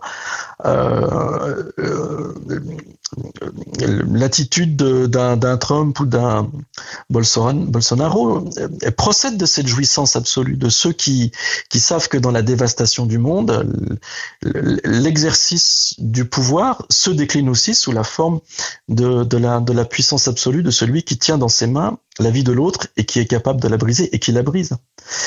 Euh, là, il n'y a plus de politique euh, du tout de leur part. Et nous, si nous en voulons un peu, si nous voulons un peu de vie, un peu de politique, ben nous avons à, penser au, recours à la violence contre eux. C'est, je, crois que c'est la, c'est c'est c'est la question aujourd'hui. C'est la question qu'il faut, qu'il faut sereinement, sereinement poser, quoi. Ça me fait penser à un philosophe sympathique euh, que, que j'apprécie beaucoup, qui avait fait une, une, jolie conférence justement pour savoir s'il était possible de survivre en mangeant les bourgeois. Un certain Alain. Oui, oui, oui, oui, oui, Bon, c'était de l'humour, hein, bien sûr. Hein, oui, oui, j'entends bien, j'entends bien. Tu, tu n'es pas cannibale.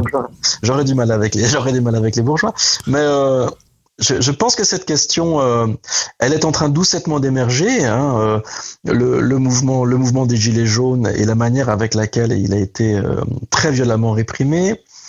Ce fait quand même incroyable qu'il faut toujours garder en tête, c'est que Notre-Dame-des-Landes, qui fut cette ZAD qui a duré dix ans et qui, interrogeait les, conditions de la, survie en engageant un rapport de rupture radicale ici et maintenant avec le, le Capital-Océan, euh, a été délogé quand même avec des unités de blindés qu'on n'avait jamais vues sur un territoire euh, national euh, depuis la guerre d'Algérie.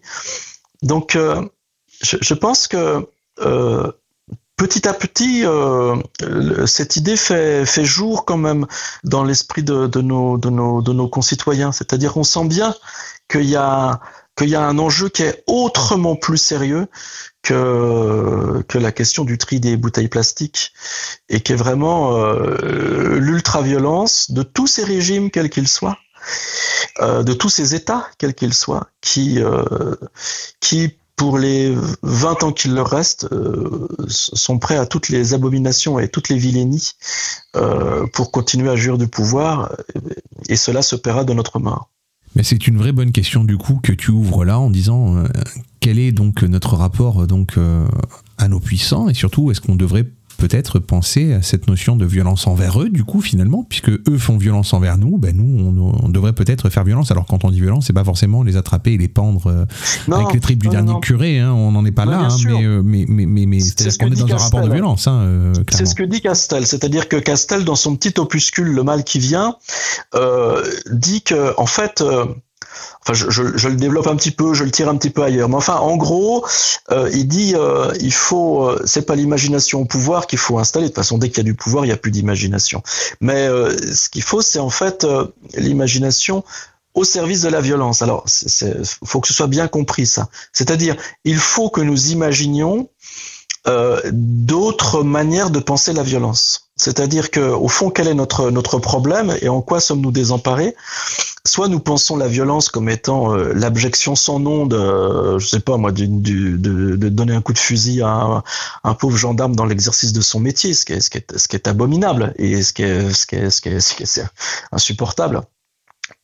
Euh, euh, soit nous sommes tétanisés et nous ont, nous n'osons pas recourir à notre force parce que sitôt que nous recourons à notre force, elle est, elle est qualifiée de, elle est qualifiée de violente, de désordre, de, de chaos, d'anarchie ou que sais-je encore.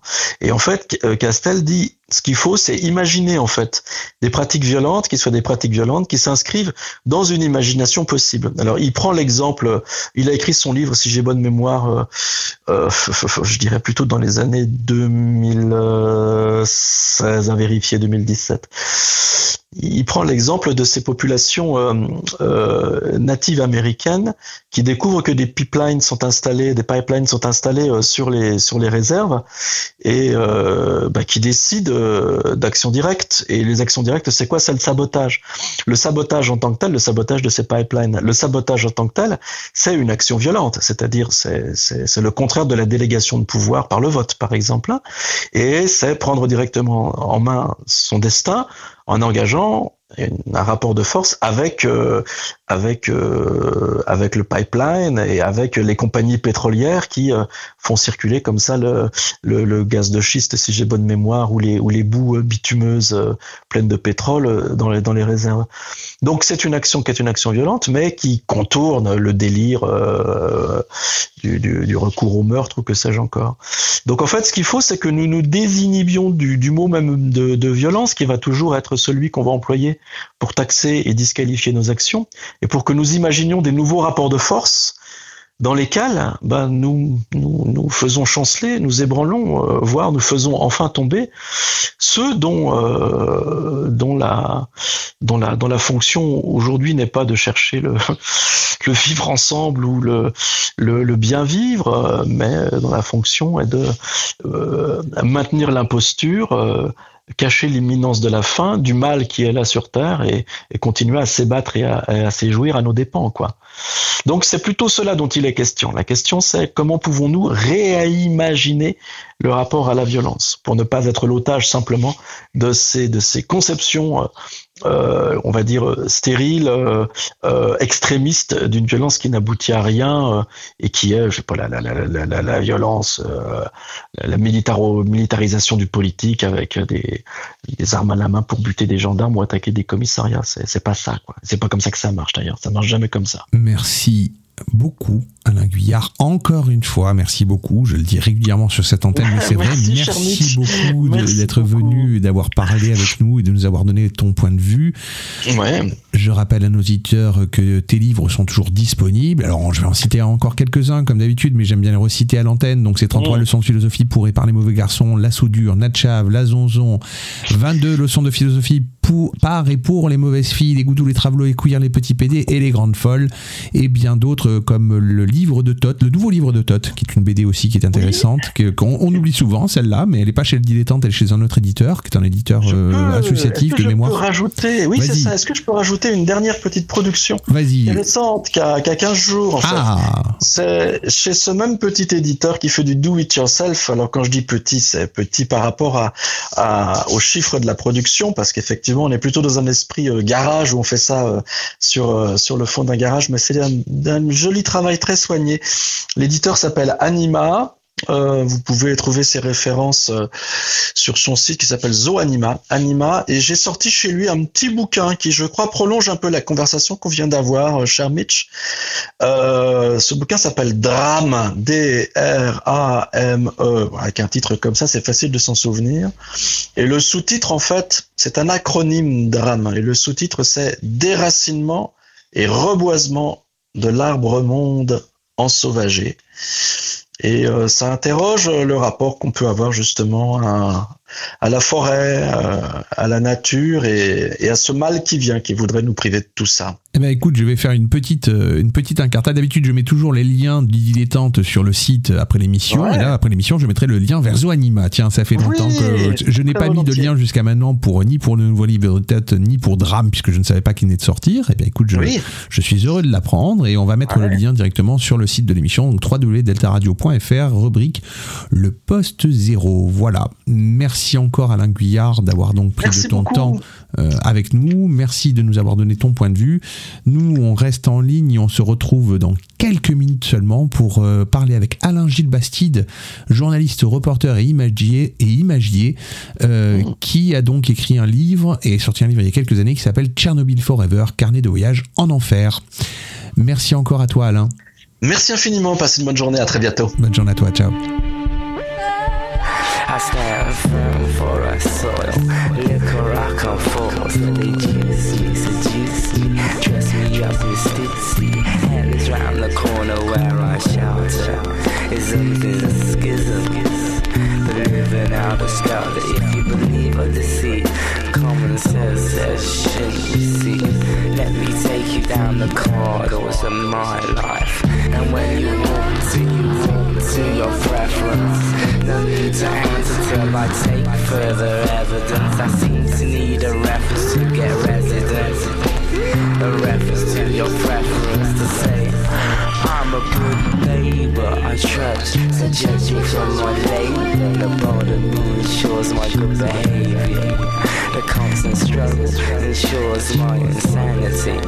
Passing the ignorance ensures the struggle for my family. We're hungry, beware of our appetite.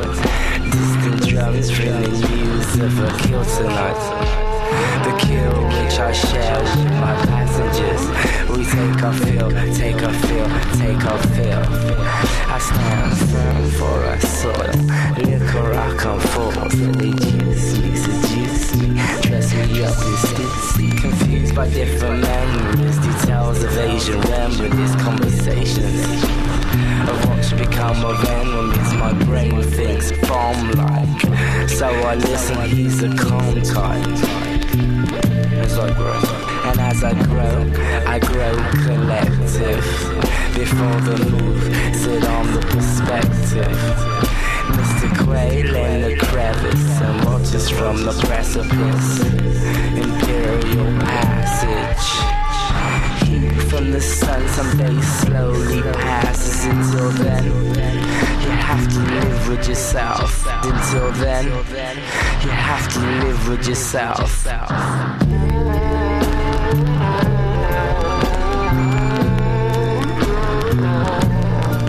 I stand firm for a soil. Liquor I come for, so they juice me, seduce me, dress me up in stitsy. Hell is round the corner where I shelter. Living in schism.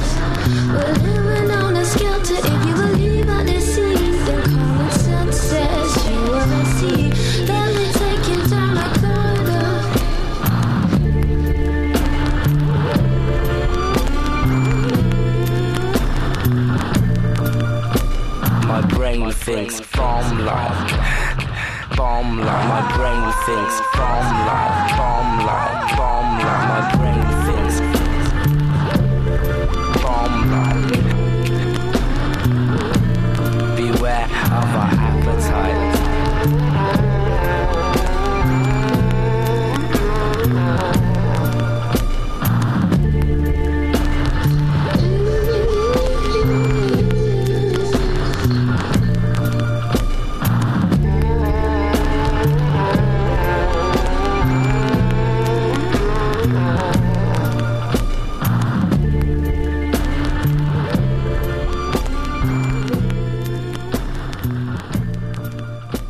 Alain Gilles Bastide, bonjour. Alain Gilles Bastide, vous êtes à la fois artiste mais aussi journaliste. Vous vous définissez comme un imagier plutôt que comme photographe et cela peut s'entendre au vu de votre travail. Serge Danet de Libération parla lors de votre sortie, lors de la sortie de votre premier livre L'acteur, le miroir, la mort en 1974 de nouveaux langages photographiques pour lequel il proposa le terme de photopoésie d'ailleurs. Vous avez une approche polymorphiste de vos images et votre photo poésie vous amène à faire des choix radicaux pour sortir de la vision du photographe blow-up. Et vous allez euh, vers des images témoignages faites avec un matériel de poche euh, proche de Monsieur Tout le Monde finalement. Euh, vous aviez signé un premier grand reportage qui était Amoko Cadiz, je la refais, qui était Amoko Cadiz, la marée était en noir. Et comme une marque indélébile, une forme d'acte fondateur. Vous avez plus tard signé une, vous avez plus tard signé une trilogie qui s'intitule Trace, dans laquelle vous êtes allé voir, entre autres, une autre catastrophe humaine, Tchernobyl. C'est d'ailleurs le sujet qui nous amène à vous ce soir. Il me faudrait encore quelques minutes pour détailler l'ensemble de votre carrière, tellement elle est remplie et riche, mais je dirais simplement que vous avez été distribué par les plus grandes agences de presse mondiales et que votre travail s'expose de Paris à Lima en passant par Cologne, Amsterdam ou Tokyo, et que vous avez un parcours qui passe du journalisme à la création de textes manifestes, sans oublier votre envie de poser un regard humain sur le monde. Bref, je suis tout petit devant le grand monsieur que vous êtes, et je poserai donc ma première question. Vous qui avez sorti un livre qui est témoignage cru et nu sur la catastrophe de Tchernobyl, vous qui avez vu ce que l'humain pouvait faire de pire en termes de bêtises, irréfléchi, là pour le coup je parle de l'amococadis, pour vous, l'enfer est-il sur Terre? Euh, oui, avant d'essayer de répondre à cette question euh, euh, très difficile, en fait, euh, non, par rapport à votre chapeau, vous n'êtes pas tout petit euh, par rapport à moi, personne n'est petit par rapport à moi. Euh, je suis, comme disait euh, Bob Dylan, euh, I am only a man doing the best that I can, excusez mon accent, mais je suis juste un mec euh, qui essaie de faire euh, le mieux qu'il peut. Voilà. Bon, ça c'était euh, une précision avant de commencer. Autrement, en ce qui concerne, euh, oui, oui, l'enfer est-il sur Terre? Ben, J'ai envie de vous répondre, euh, moi j'ai envie de répondre non et oui, quoi, en fait.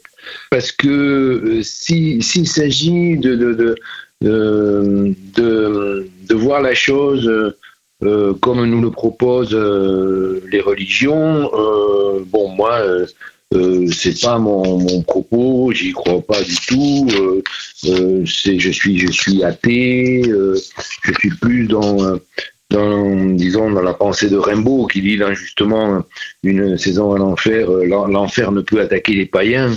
Donc, je suis plus, plus par là, et, et, donc pour moi, cet enfer-là euh, n'existe simplement pas. Euh, c'est, plutôt, ou alors il existe, euh, peut-être, euh, j'y reviendrai après, mais euh, par le, par ce, ce- ceux-là même qui l'ont proposé euh, dans cette vision-là, c'est-à-dire par les religions. Donc, euh, les religions seraient l'enfer, en fait. Euh, comme ça, je veux bien. Sinon, dans le sens où moi, je, je- vois la chose, j'ai vécu pendant euh, euh, 25 ans euh, en Amérique du Sud, dans les Andes, chez les Incas, chez les Fils du Soleil, euh, qui vivaient, eux, comme tous les, les peuples de, là-bas, et les Amérindiens aussi, sur, sur, la terre, la terre, la Pachamama. Non, c'est le dieu soleil, c'est le dieu de la terre, qui est la Pachamama, qui nous reçoit et euh, sur laquelle, euh, ben, voilà, et qu'on on traite avec. Alors, soit on, la respecte, on la vénère même pour nous, accueillir, euh, on fait attention à elle. C'est- l'inverse de ce qui se passe aujourd'hui euh, par notre comportement. Donc, euh, dans, ce sens-là, euh, ben non, le- le- le- le- le- l'enfer n'est pas sur Terre. Je veux dire, le, le, le, le, le, cosmos euh, créateur de- des, planètes euh, pas prévu ça. Là-bas, moi j'ai eu la, chance, je dis, de vivre des, tremblements de terre très forts, deux en particulier, de voir euh, des volcans, euh, des grands volcans euh, en éruption, de voir des, lacs, des cratères de lave euh, de près, euh, puisque dans ma dimension de journaliste que vous euh, nommiez tout à l'heure et de reporter, euh, j'ai pu m'en approcher. Et, non, là, j'ai pas eu une vision d'enfer. C'est pas l'enfer. Le, le, le, lac de lave, le volcan est quelque chose de, de là sur la vie. Non, non, non, non, pas. Non, il y a une image de vie, non pas de mort. Euh, le volcan va exploser, va jeter des, cendres, etc., qui vont rendre euh, la terre plus, plus, plus fertile ou qui vont la refertiliser. Non, il y y a des choses liées à la vie là. Quand, quand un tremblement de terre très fort se, se, se produit, euh, ben, a- ça, ça va générer euh, euh, des, des, relations, des comportements humains euh, qui sont euh, tous très euh, très sympas. Bon, alors bien sûr, après, il il y aura les pillages, tout ce qu'on veut et tout, mais, mais dans le direct, dans le moment, je pense là un tremblement de terre très fort en 87 à Quito, en pleine nuit. Euh, c'est hallucinant de voir les gens qui, qui, qui sortent dans la nuit, quand la lumière est partie, dans la nuit complètement noire, et avec des bougies à la main, et, qui tombent dans les bras les uns des autres, alors qu'on ne se connaît pas, et, il y a, il ensuite pendant 10-15 jours, il y a un sentiment, une ambiance de, de solidarité, de partage, de... de... Il n'y a, il a jamais aucun, euh, dans, dans ces, dans ces situations-là, euh, le mot d'enfer n'apparaît jamais. Euh, vous voyez, je ne sais pas si vous voyez ce que je veux dire. C'est euh, tout ça, c'est pas, ces réactions extrêmes de la Pachamama n'ont rien à voir avec l'enfer, quoi. Donc, je crois pas dans ce sens-là que l'enfer euh, existe, euh, que l'enfer est, sur terre. Par contre, comme je disais au début, je pense qu'on y a amené, que les religions l'ont- amené, et après, donc, donc le- le- les, représentants de ces, religions-là, c'est-à-dire les fidèles, entre guillemets, ou les, euh, ou les pratiquants de ces religions, euh, c'est, voilà, là, par, par, par ce biais-là, là, euh, l'enfer, euh, l'enfer est sur terre, on pourrait dire ça. J'ai bien compris effectivement ce que, ce que vous disiez par rapport euh, au, rapport à la Terre, à Pachamama. J'ai pas, j'ai pas votre, euh, j'ai pas votre accent pour le dire. Je suis navré, mais j'ai pas vécu sur place en même temps. Euh, moi, moi, je vois aussi que vous êtes, euh, vous avez le regard de l'artiste, de l'imagier, et donc euh, de l'observateur finalement, et aussi du journaliste. Il y a, finalement trois, trois types de regards chez vous. Euh, moi, je vous demanderais, en tant que personne qui regarde donc l'être humain, pouvons-nous encore croire en l'humain? Sommes-nous assez intelligents pour vivre euh, sans nous détruire? Puisque finalement, beaucoup de choses tournent autour de, de notions de destruction. Enfin, je, vais revenir par exemple sur Tchernobyl, Amoko Cadiz, qui sont deux grands actes fondateurs dans votre travail. Après, la Terre, elle, réagit. hein. Vous disiez euh, Pachamama donc réagit, mais la Terre réagit par rapport à, par rapport à elle-même. Elle réagit pas par rapport forcément à nous. C'est nous qui des fois détruisons la Terre, et c'est peut-être pour ça qu'elle réagit entre guillemets.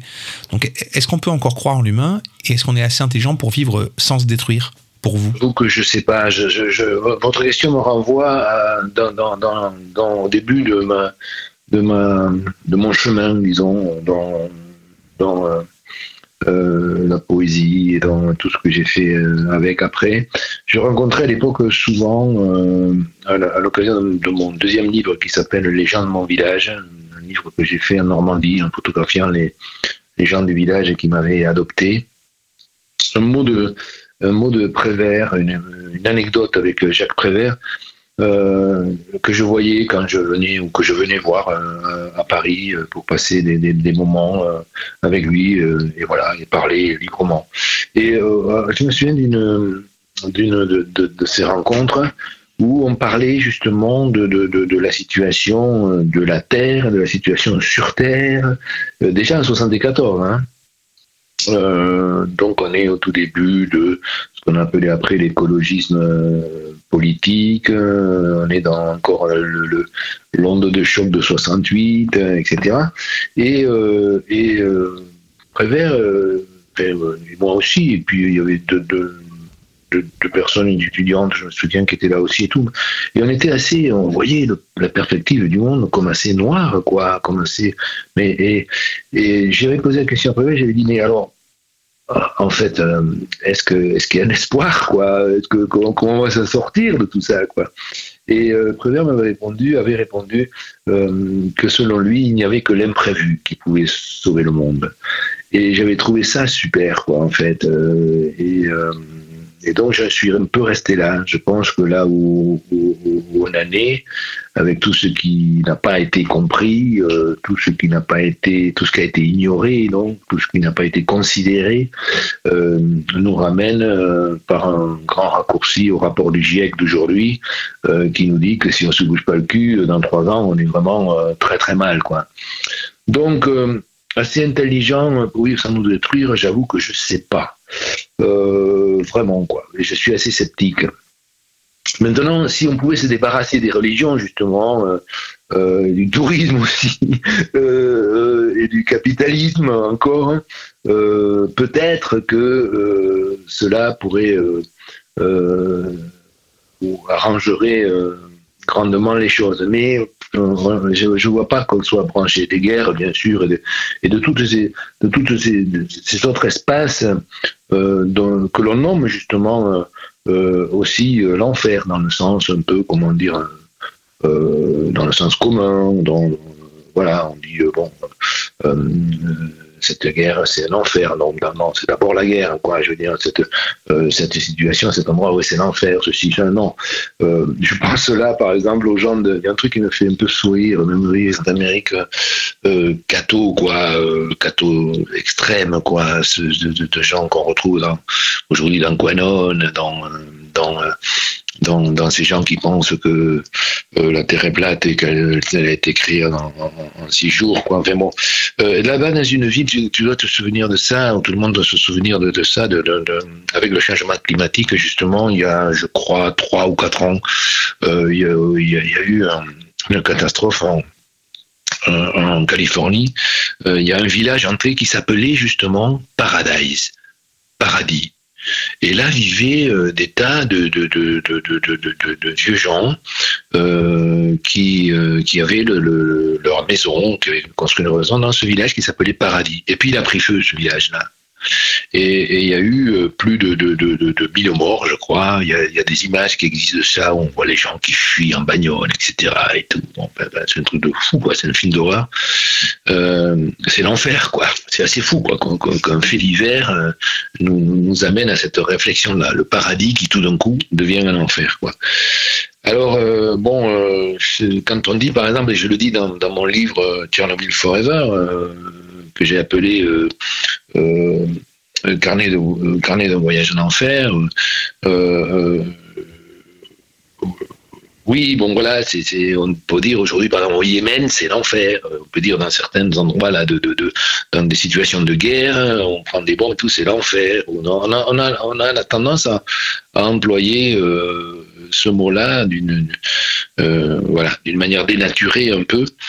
Mais enfin, par rapport euh, à Tchernobyl, par rapport à la phrase de, Nesterenko, un grand savant euh, euh, russe, père de la, centrale nucléaire porta- portable, si on veut, donc un, personnage très très euh, important, euh, influent euh, et, et, en Russie à ce moment-là, enfin en RSS à ce moment-là, est allé, a été un des premiers à, survoler le réacteur explosé de, Tchernobyl avec Kostin, le photographe Kostin, ukrainien.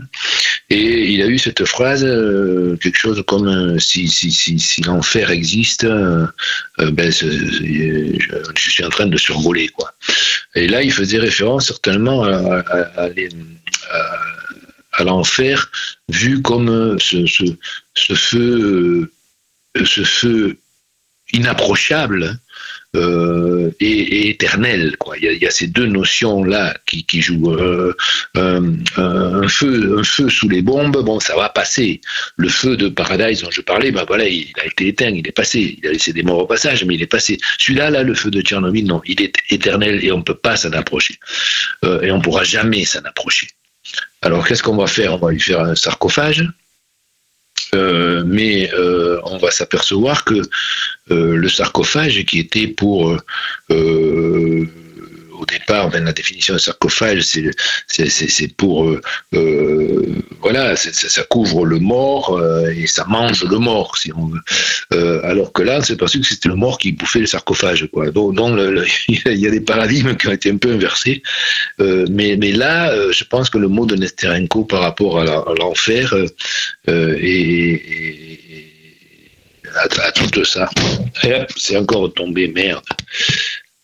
Donc euh, on reprend, oui, que le, mot de, de, de, de, Nesterenko euh, est assez euh, le juste mot, quoi. Voilà.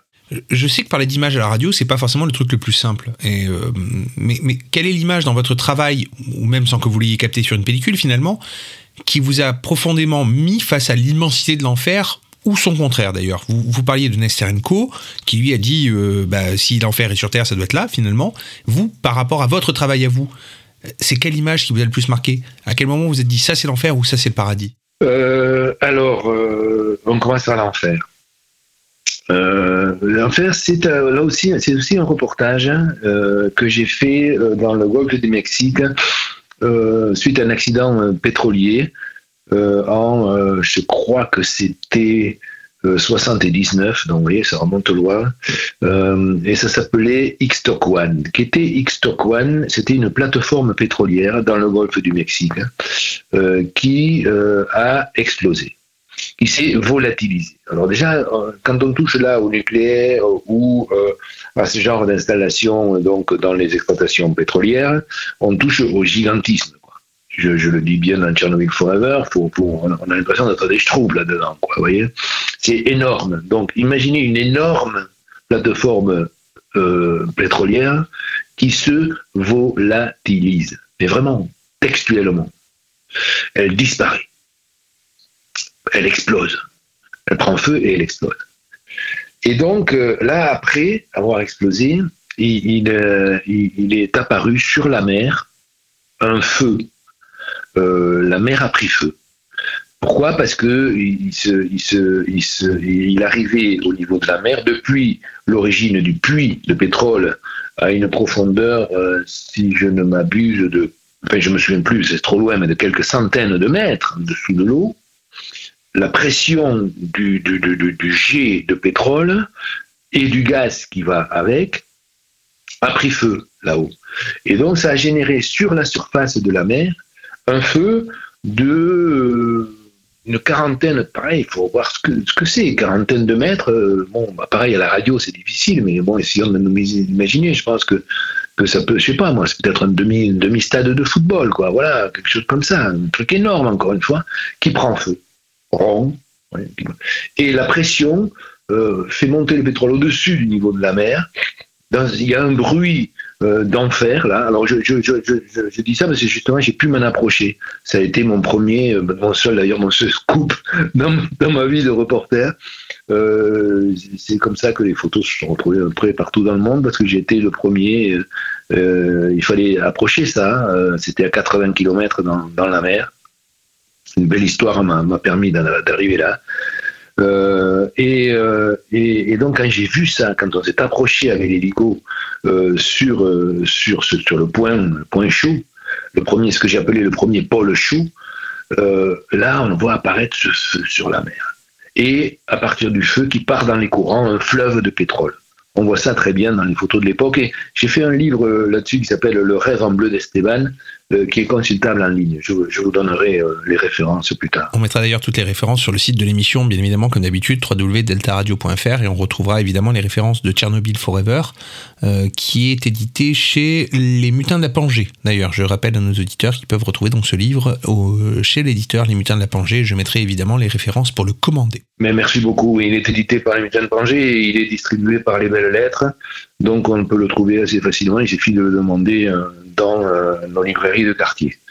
Euh, et donc pour en revenir à, à ce feu sur la mer et à Enfer, euh, là, je, là c'est vrai que c'est resté et c'est toujours là.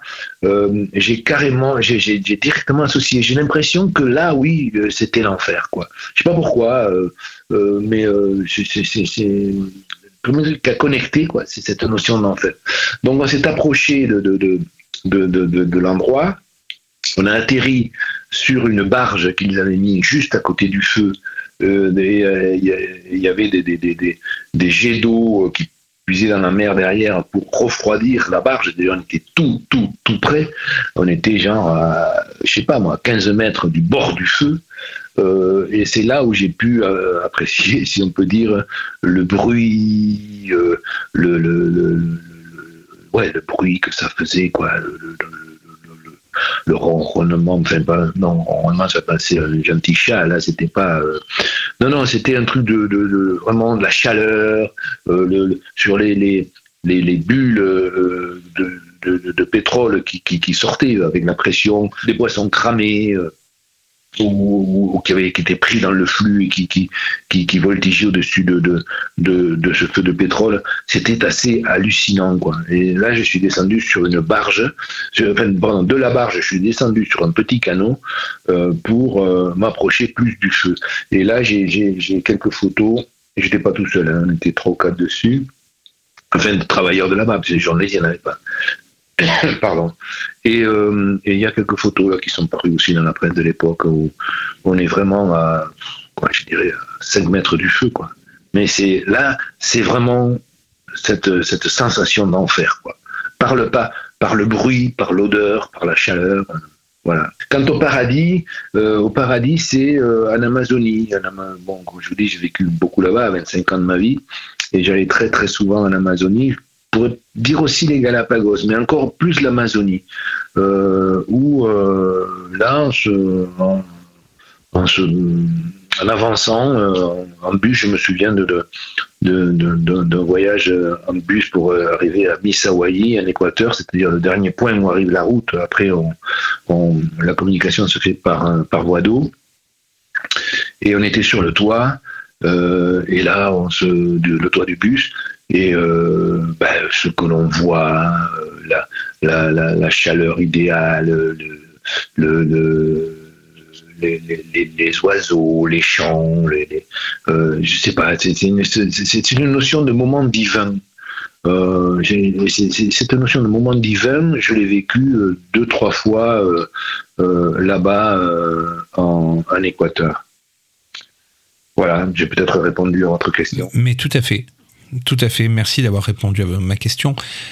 Je- vais poser une autre question euh, qui me semble complexe, parce qu'elle va flirter avec des concepts et des idées qui sont, euh, pour le coup, discutables, mais bon, je vais tenter ma chance. Alors, il faut de la lumière pour marquer une pellicule. hein, euh, bi- bien qu'aujourd'hui, on soit en numérique, mais à l'époque, on était encore en pellicule.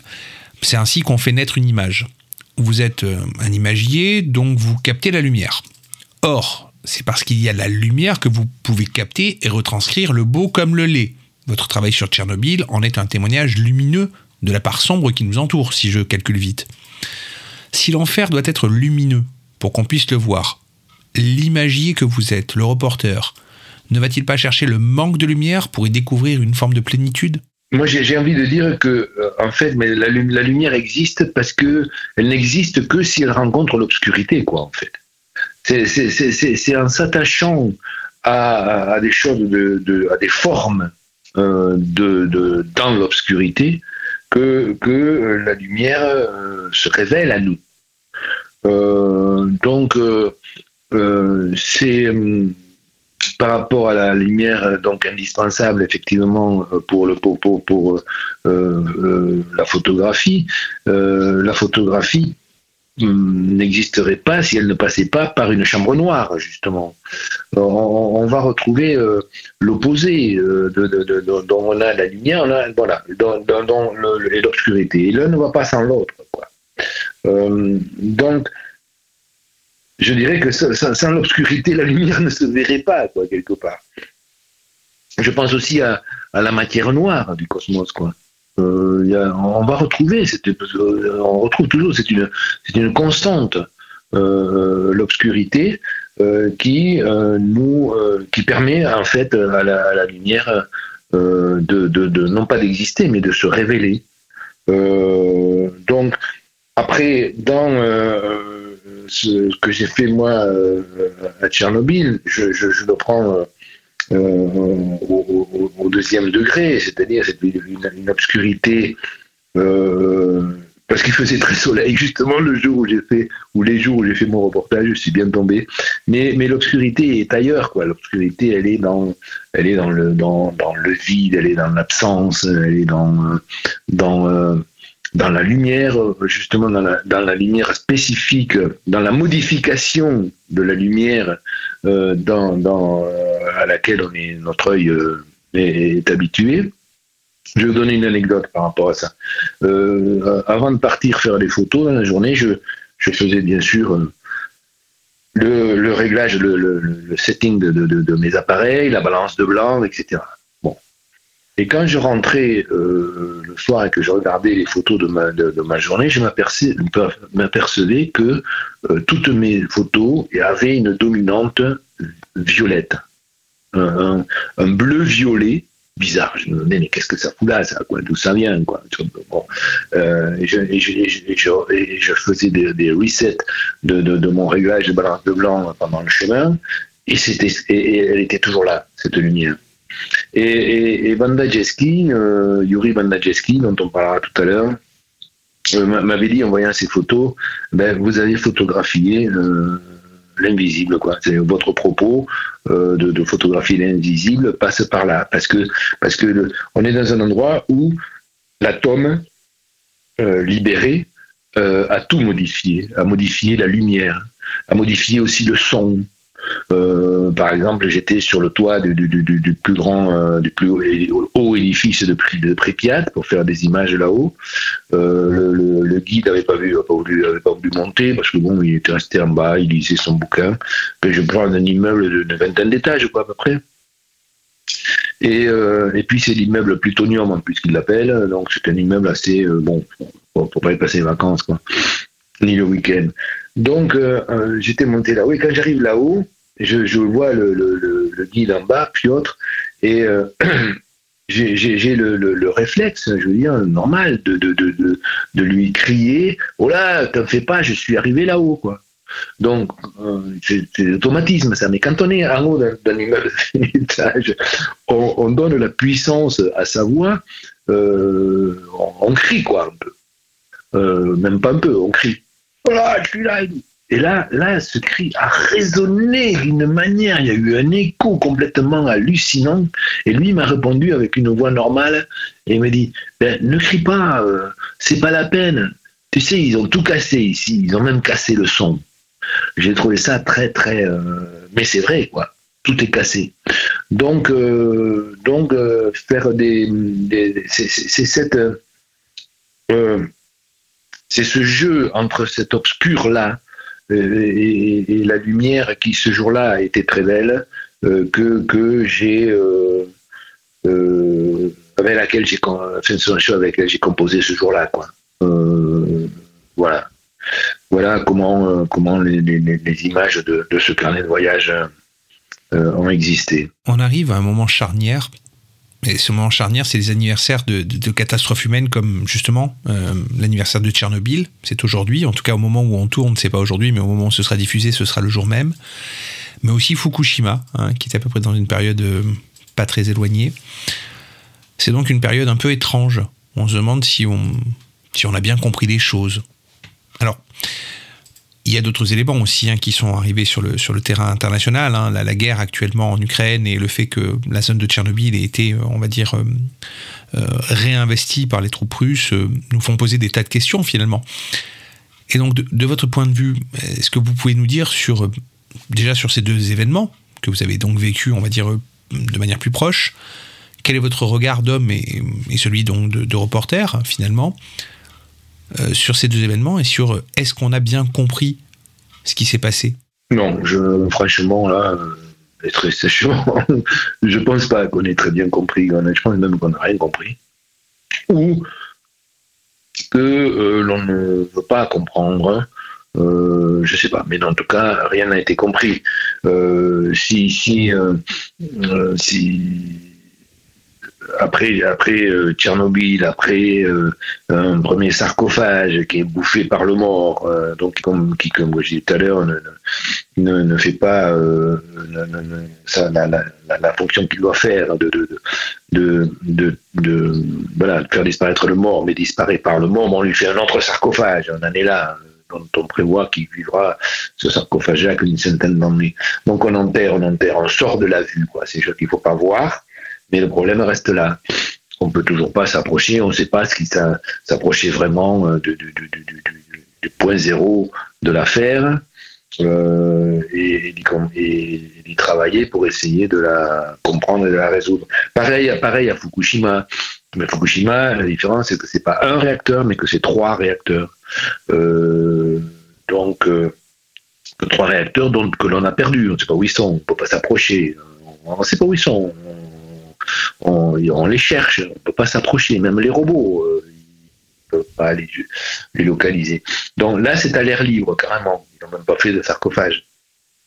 Euh, et, euh, et puis, euh, ils l'ont refroidi comme, comme- comme ils pouvaient, ou comme ils peuvent le faire. hein. Ils essaient de le refroidir, mais tout ça, c'est tellement dérisoire. Et ils stockent l'eau dans des tas de, de, de grandes citernes. Et puis, à un moment donné, bah, il n'y a plus de place pour euh, mettre d'autres citernes et, on peut plus stocker. Donc là, ils ont prévu. Je pense pas qu'ils l'aient déjà fait, mais ils sont au point de le faire. Il a fallu. euh, Il y a des gens quand même qui résistent à, à- cette idée-là. Ils vont balancer toute cette eau euh, radioactive bourrée de tritium dans le Pacifique. Soi-disant que bon, euh, c'est acceptable par le Pacifique. Ch- Chose qui dont on ne sait pas vraiment, enfin, on sait plutôt que c'est pas vrai, quoi. Donc, donc euh, ce- ce- ce- cette course sans fin, euh, euh, et on continue après Three Mile Island, dont on parle plus, après Tchernobyl, après Fukushima, et, on continue à aller de l'avant. Là, aujourd'hui, dans, dans les élections, on a euh, un président qui veut construire je ne sais combien de, super réacteurs dont on ne sait même pas d'ailleurs comment ils fonctionnent et s'ils pourront fonctionner. Euh, bon, il y a dans une situation où euh, je crois que c'est quelque chose que 24, presque la moitié des réacteurs français sont à l'arrêt pour, pour, pour entretien, euh, où ils viennent de découvrir euh, en Chinon, à Chinon euh, des corrosions sur euh, réacteurs de type euh, les plus répandus en France. Je crois qu'il y en a, c'est des réacteurs 900 MW, il y en a 30 sur les 50, je crois, en fait, à la louche, hein, les, les Chines est par là. Et donc, euh, euh, mis à l'arrêt. Et, et- et demain, ce qui s'est passé à Tchernobyl, ce qui s'est passé euh, bon, à Island, Tchernobyl ou Fukushima, euh, ben, c'est pas, pas de savoir si ça va se passer en France, c'est savoir quand ça va se passer. Voilà, c'est- c'est- il faut quand même bien conscientiser ça. Et là, vous avez un président qui, qui nous donne son programme euh, en cas euh, de réélection sur ce sujet-là. Euh, vous avez euh, des, forces euh, populaires qui, défendent absolument la filiale nucléaire. Vous avez des tas de gens qui croient que si on n'avait plus de nucléaire, on ne pourrait plus faire chauffer son café le matin. Bon, il y a, y y a, dans le sens contraire toute une, propagande et une course en avant pour, insister sur quelque chose qui, qui, qui- bon, qu'il aurait déjà fallu arrêter. Et je ne sais pas si, si on s'imagine ce que ça peut être un accident euh, euh, nucléaire quand on n'a pas, euh, on l'a pas vraiment approché, quoi. Euh, je sais pas. Je sais pas. Je sais pas pourquoi ça se passe, mais euh, donc aujourd'hui, aujourd'hui, je suis par rapport à ça un peu même plus affolé, quoi. Je veux dire, je suis, je suis, je suis triste, je suis dépité, quoi. Il faut, il faut arrêter tout de suite cette affaire-là. On a parlé effectivement de Tchernobyl parce que vous y avez été, mais Tchernobyl a été encore une fois dans, les actualités, les dernières, là pour le coup, car bah, la guerre, les conflits que nous voyons actuellement ont, ont remis cette zone sur le devant de la scène et pas pour de très bonnes raisons. Euh, vous qui y avez donc été, vous qui avez donc euh, vu sur place, comment avez-vous vécu le fait que les troupes russes s'y soient installées dès le début de la guerre et qu'ils y aient même creusé des tranchées dans la forêt rouge par exemple? Parce que je sais que c'était une zone un peu particulière, la forêt rouge. Ils y ont creusé des tranchées. Euh, quel regard vous avez sur, la situation avec votre recul à vous et, en dehors de tous les débats sur les origines des conflits? On ne fait pas de géopolitique, mais enfin, euh, techniquement parlant, comment vous voyez ça, vous? Euh, ben, D'abord, quand, j'ai appris effectivement que, le- que, que, que les Russes euh, avaient amené la guerre sur Tchernobyl, et pas que sur Tchernobyl, hein, sur Tchernobyl région, donc un, tout petit peu plus bas où il y a eu des combats assez forts sur une, une ville qui s'appelle Ivankov, où travaille un ami qui s'appelle Yuri Bandajewski. Euh, Yuri Bandajewski, pour réfléchir la mémoire des auditeurs, c'est euh, ce médecin euh, russe enfin, de, l'URSS, binôme un peu de, de, de collègue de Nesterenko, mais au niveau, lui, de médecine, qui a euh, résisté euh, à, la, propagande de, de, de l'URSS à ce moment-là, ben, qui, avait tendance à dire bon, on cache le truc, on lui fait un sarcophage et tout, il dit ici, c'est rien passé, euh, c'est fini, voilà, on n'en parle plus. Lui, il a, résisté, il a dénoncé les dégâts de, de, de, de, de l'accident sur les populations et il n'a pas cédé, il a été emprisonné, envoyé au goulag pendant cinq ans, etc. Enfin, bon, Pareil, si vous donnerez les références sur euh, votre site pour Yuri Mondajewski, euh, énorme personnage. Et donc j'ai pensé à lui parce que euh, bah, je suis toujours en contact avec lui et il travaillait à Ivankov justement. Il dirigeait un hôpital et une équipe médicale depuis des années qui s'occupe de mesurer, de surveiller, d'analyser les dégâts post-accident de Tchernobyl. Donc ça fait 30, plus de 30 ans qu'il s'occupe de ça. Et il était là, lui. Donc, la première chose à laquelle j'ai pensé, je vous avoue, c'est à mon, ami euh. Et j'ai pu prendre ses nouvelles. Bon, il n'a pas pris de bombe sur le coin de la gueule, mais, mais euh, ils étaient un peu en panique en essayant de, de, de, de protéger toutes les archives du travail qu'ils ont fait pendant euh, les décennies passées. Quoi. Alors ensuite, par rapport euh, ensuite j'ai basculé si vous voulez dans euh, pas dans, comme dans un film quoi. Je me suis imaginé ces soldats ces, de, gamins de, de, de, de 20 ans euh, qui, déboulaient là-bas. Parce que qui, passent par Tchernobyl euh, il y a quelque chose de, logique de, bon au départ c'est la route qui va de la Biélorussie à, l'Ukraine quoi. Donc c'est le, le- en longeant le, le, le, Dniepr, là donc le, le fleuve donc euh, donc c'est normal qu'ils passent par là. C'est la route, quoi. Euh, c'est peut-être un, peu moins. euh, ils sont pas obligés de s'arrêter là. Alors euh, pourquoi ils s'arrêtent là? Alors moi je m'imaginais d'abord c'est, sur le terrain ces jeunes-là qui étaient même pas nés au moment de l'accident. qui probablement savaient là qu'il y avait une centrale qui avait pété et tout, mais qui, qui ne, je- je pense pas qu'ils aient eu la, culture de, la chose de là où ils étaient. Euh, parce que euh, dans, ce paysage-là que je connais bien, et dans, ce contexte que j'ai passé euh, quelques jours là-bas, je connais assez bien quand même cet endroit.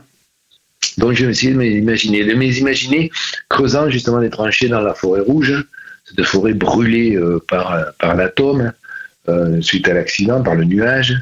Euh, ce- ce- cet endroit très très contaminé par, le plutonium, par les, dont les poussières lourdes, dont des poussières qui, euh, étant de- lourdes, donc définies comme lourdes, euh, vont s'enfoncer petit à petit dans la Terre.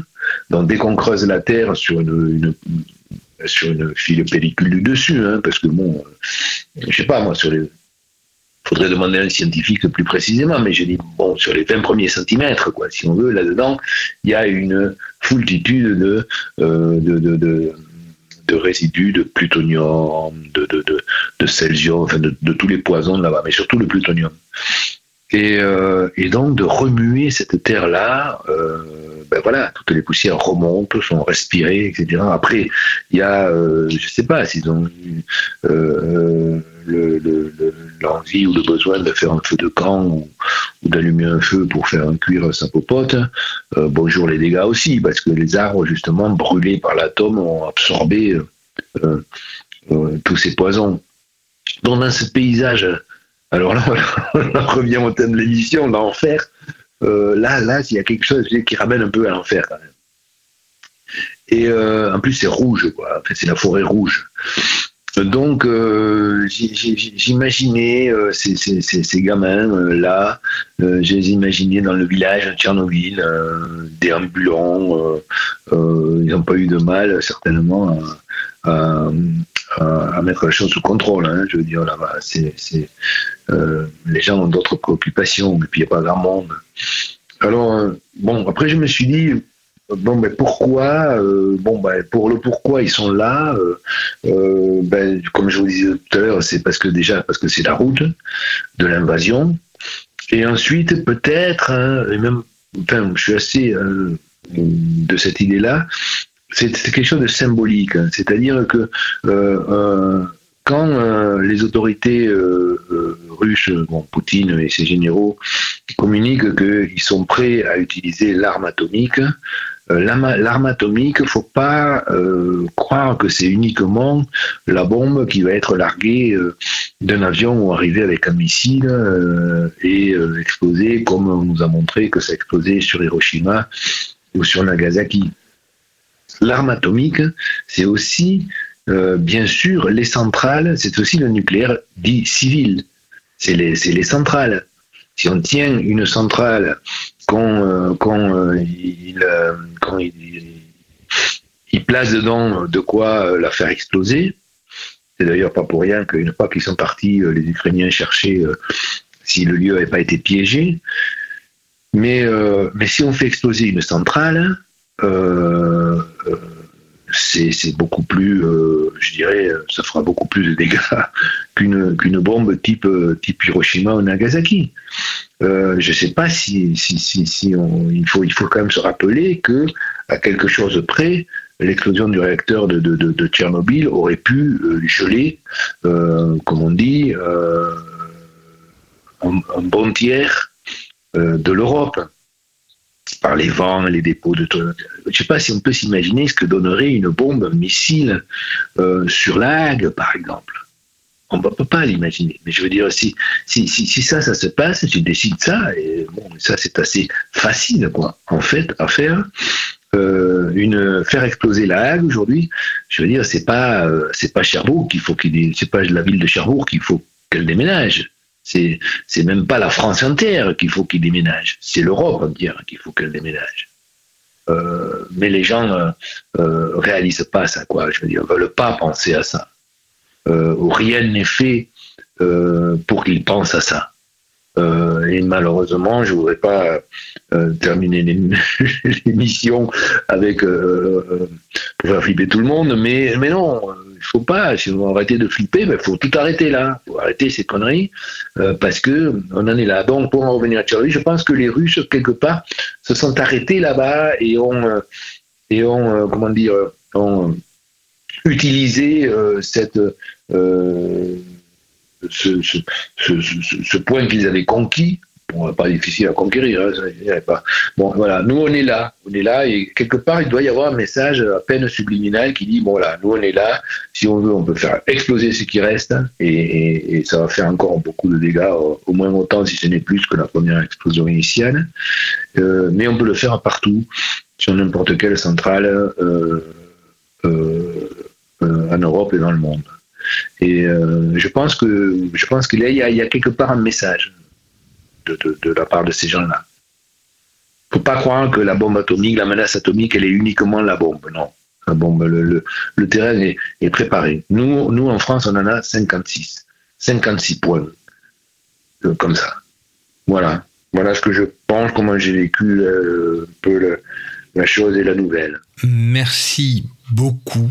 Alain Gilles Bastide pour votre temps, merci énormément. Je rappelle que votre livre Tchernobyl Forever, carnet de voyage en enfer est édité chez les Mutins de Pangée. C'est les, euh, les Mutins de Pangée et qu'il est disponible donc chez tous les bons libraires, qu'il date de 2016 et qu'il est donc disponible chez tous les bons libraires. Je mettrai donc bien évidemment les liens vers euh, les listes d'achats possibles directement sur le site de la radio www.deltaradio.fr, rubrique le poste zéro. Avez-vous un nouveau projet pour les mois à venir, une nouvelle expo, un nouveau livre peut-être en préparation? Euh, il y a un livre qui doit sortir en octobre, euh, mais euh, dans lequel je vais, je- auquel je participe, dans lequel je vais être, euh, qui est édité par les, les, les éditions Contre-jour. et qui regroupe une soixantaine de photographes de, des années 70, 70, euh, 70, 80, enfin de cette décennie-là, de photographes euh, un peu un peu à part, un peu un peu rebelles, euh, un peu pas du tout je- des des des des anti-photographes blow-up dont, dont vous parliez au début, euh, dont des, des, des, gens qui ont suivi euh, le, le leur chemin, leur, dé, désir, bon, qui ont fait de la photo, euh, voilà, sans être ni photographe de reportage, ni de mode, ni de ceci ou de cela, mais juste euh, qui ont produit des images. On en revient au concept de l'imagier. Euh, mais en tout cas, des, photographes, une soixantaine au niveau international qui, qui, qui ont, d'après cet éditeur-là, marqué cette époque-là et, qui me font l'honneur de, de, de publier des, des- des photos de, de, de- de cette époque-là, que je- au début où je faisais de la photographie, enfin de l'image, pardon. Et euh, voilà, non, il y a ça, au mois d'octobre. Et puis, euh, non, puis après, euh, non, je prépare deux expositions virtuelles, justement une sur mes premières images et une autre sur euh, la trilogie Trace dont vous parliez au début, avec le premier chapitre de Trace qui était des traces à Paris, puisque c'était Trace Paris, La Havane, Tchernobyl, Paris, le temps présent, La Havane, le temps arrêté, euh, et Tchernobyl, le temps euh, confisqué, quoi, un peu, c'est ça l'idée. Donc je fais une expo là avec le premier chapitre de, de, Trace qui a été réalisé à Paris dans les années 2000, euh, 2000-2001. Et, euh, et, le, dernier volet de mon dernier travail, qui s'appelle La Grande Mascarade, qui est le, le- travail que j'ai fait au tout début du premier confinement. J'ai- je me demandais qu'est-ce que j'allais faire, comment je pouvais participer euh, à, être solidaire quelque part de ce qui se passait là. Euh, et je me suis dit, bah, c'est juste en, faisant ce que tu sais faire, ce- c'est-à-dire faire des images et écrire.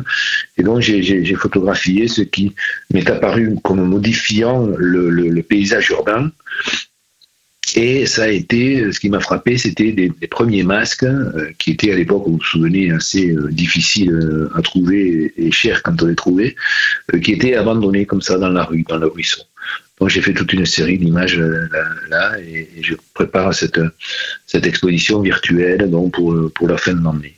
Voilà quels sont euh, mes projets euh, au milieu de cette euh, période très agitée que, que, que l'on traverse tous. Eh bien, on va rester donc à l'écoute de vos prochains projets. On regardera donc régulièrement sur les réseaux et sur le site internet euh, donc vos derniers projets. Et on restera donc euh, ouvert à tout ça en espérant que tout se passe pour le mieux pour vous.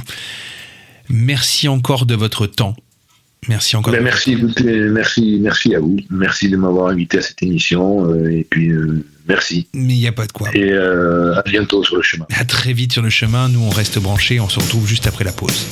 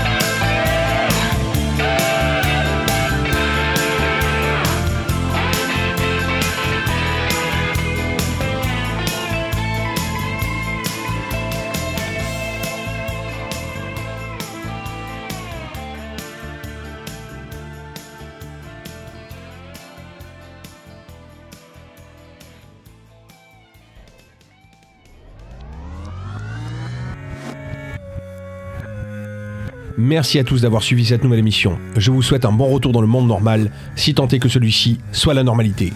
Mais ça, j'en suis moins certain. N'oubliez pas de suivre l'émission sur le Facebook de la radio, Radio Delta, et n'oubliez pas non plus de vous abonner au podcast via les liens directement sur la page de l'émission www.deltaradio.fr, rubrique Le Poste Zéro. On se dit au mois prochain, et lorsque vous croiserez un miroir, frappez donc trois coups dessus. Peut-être que je serai derrière.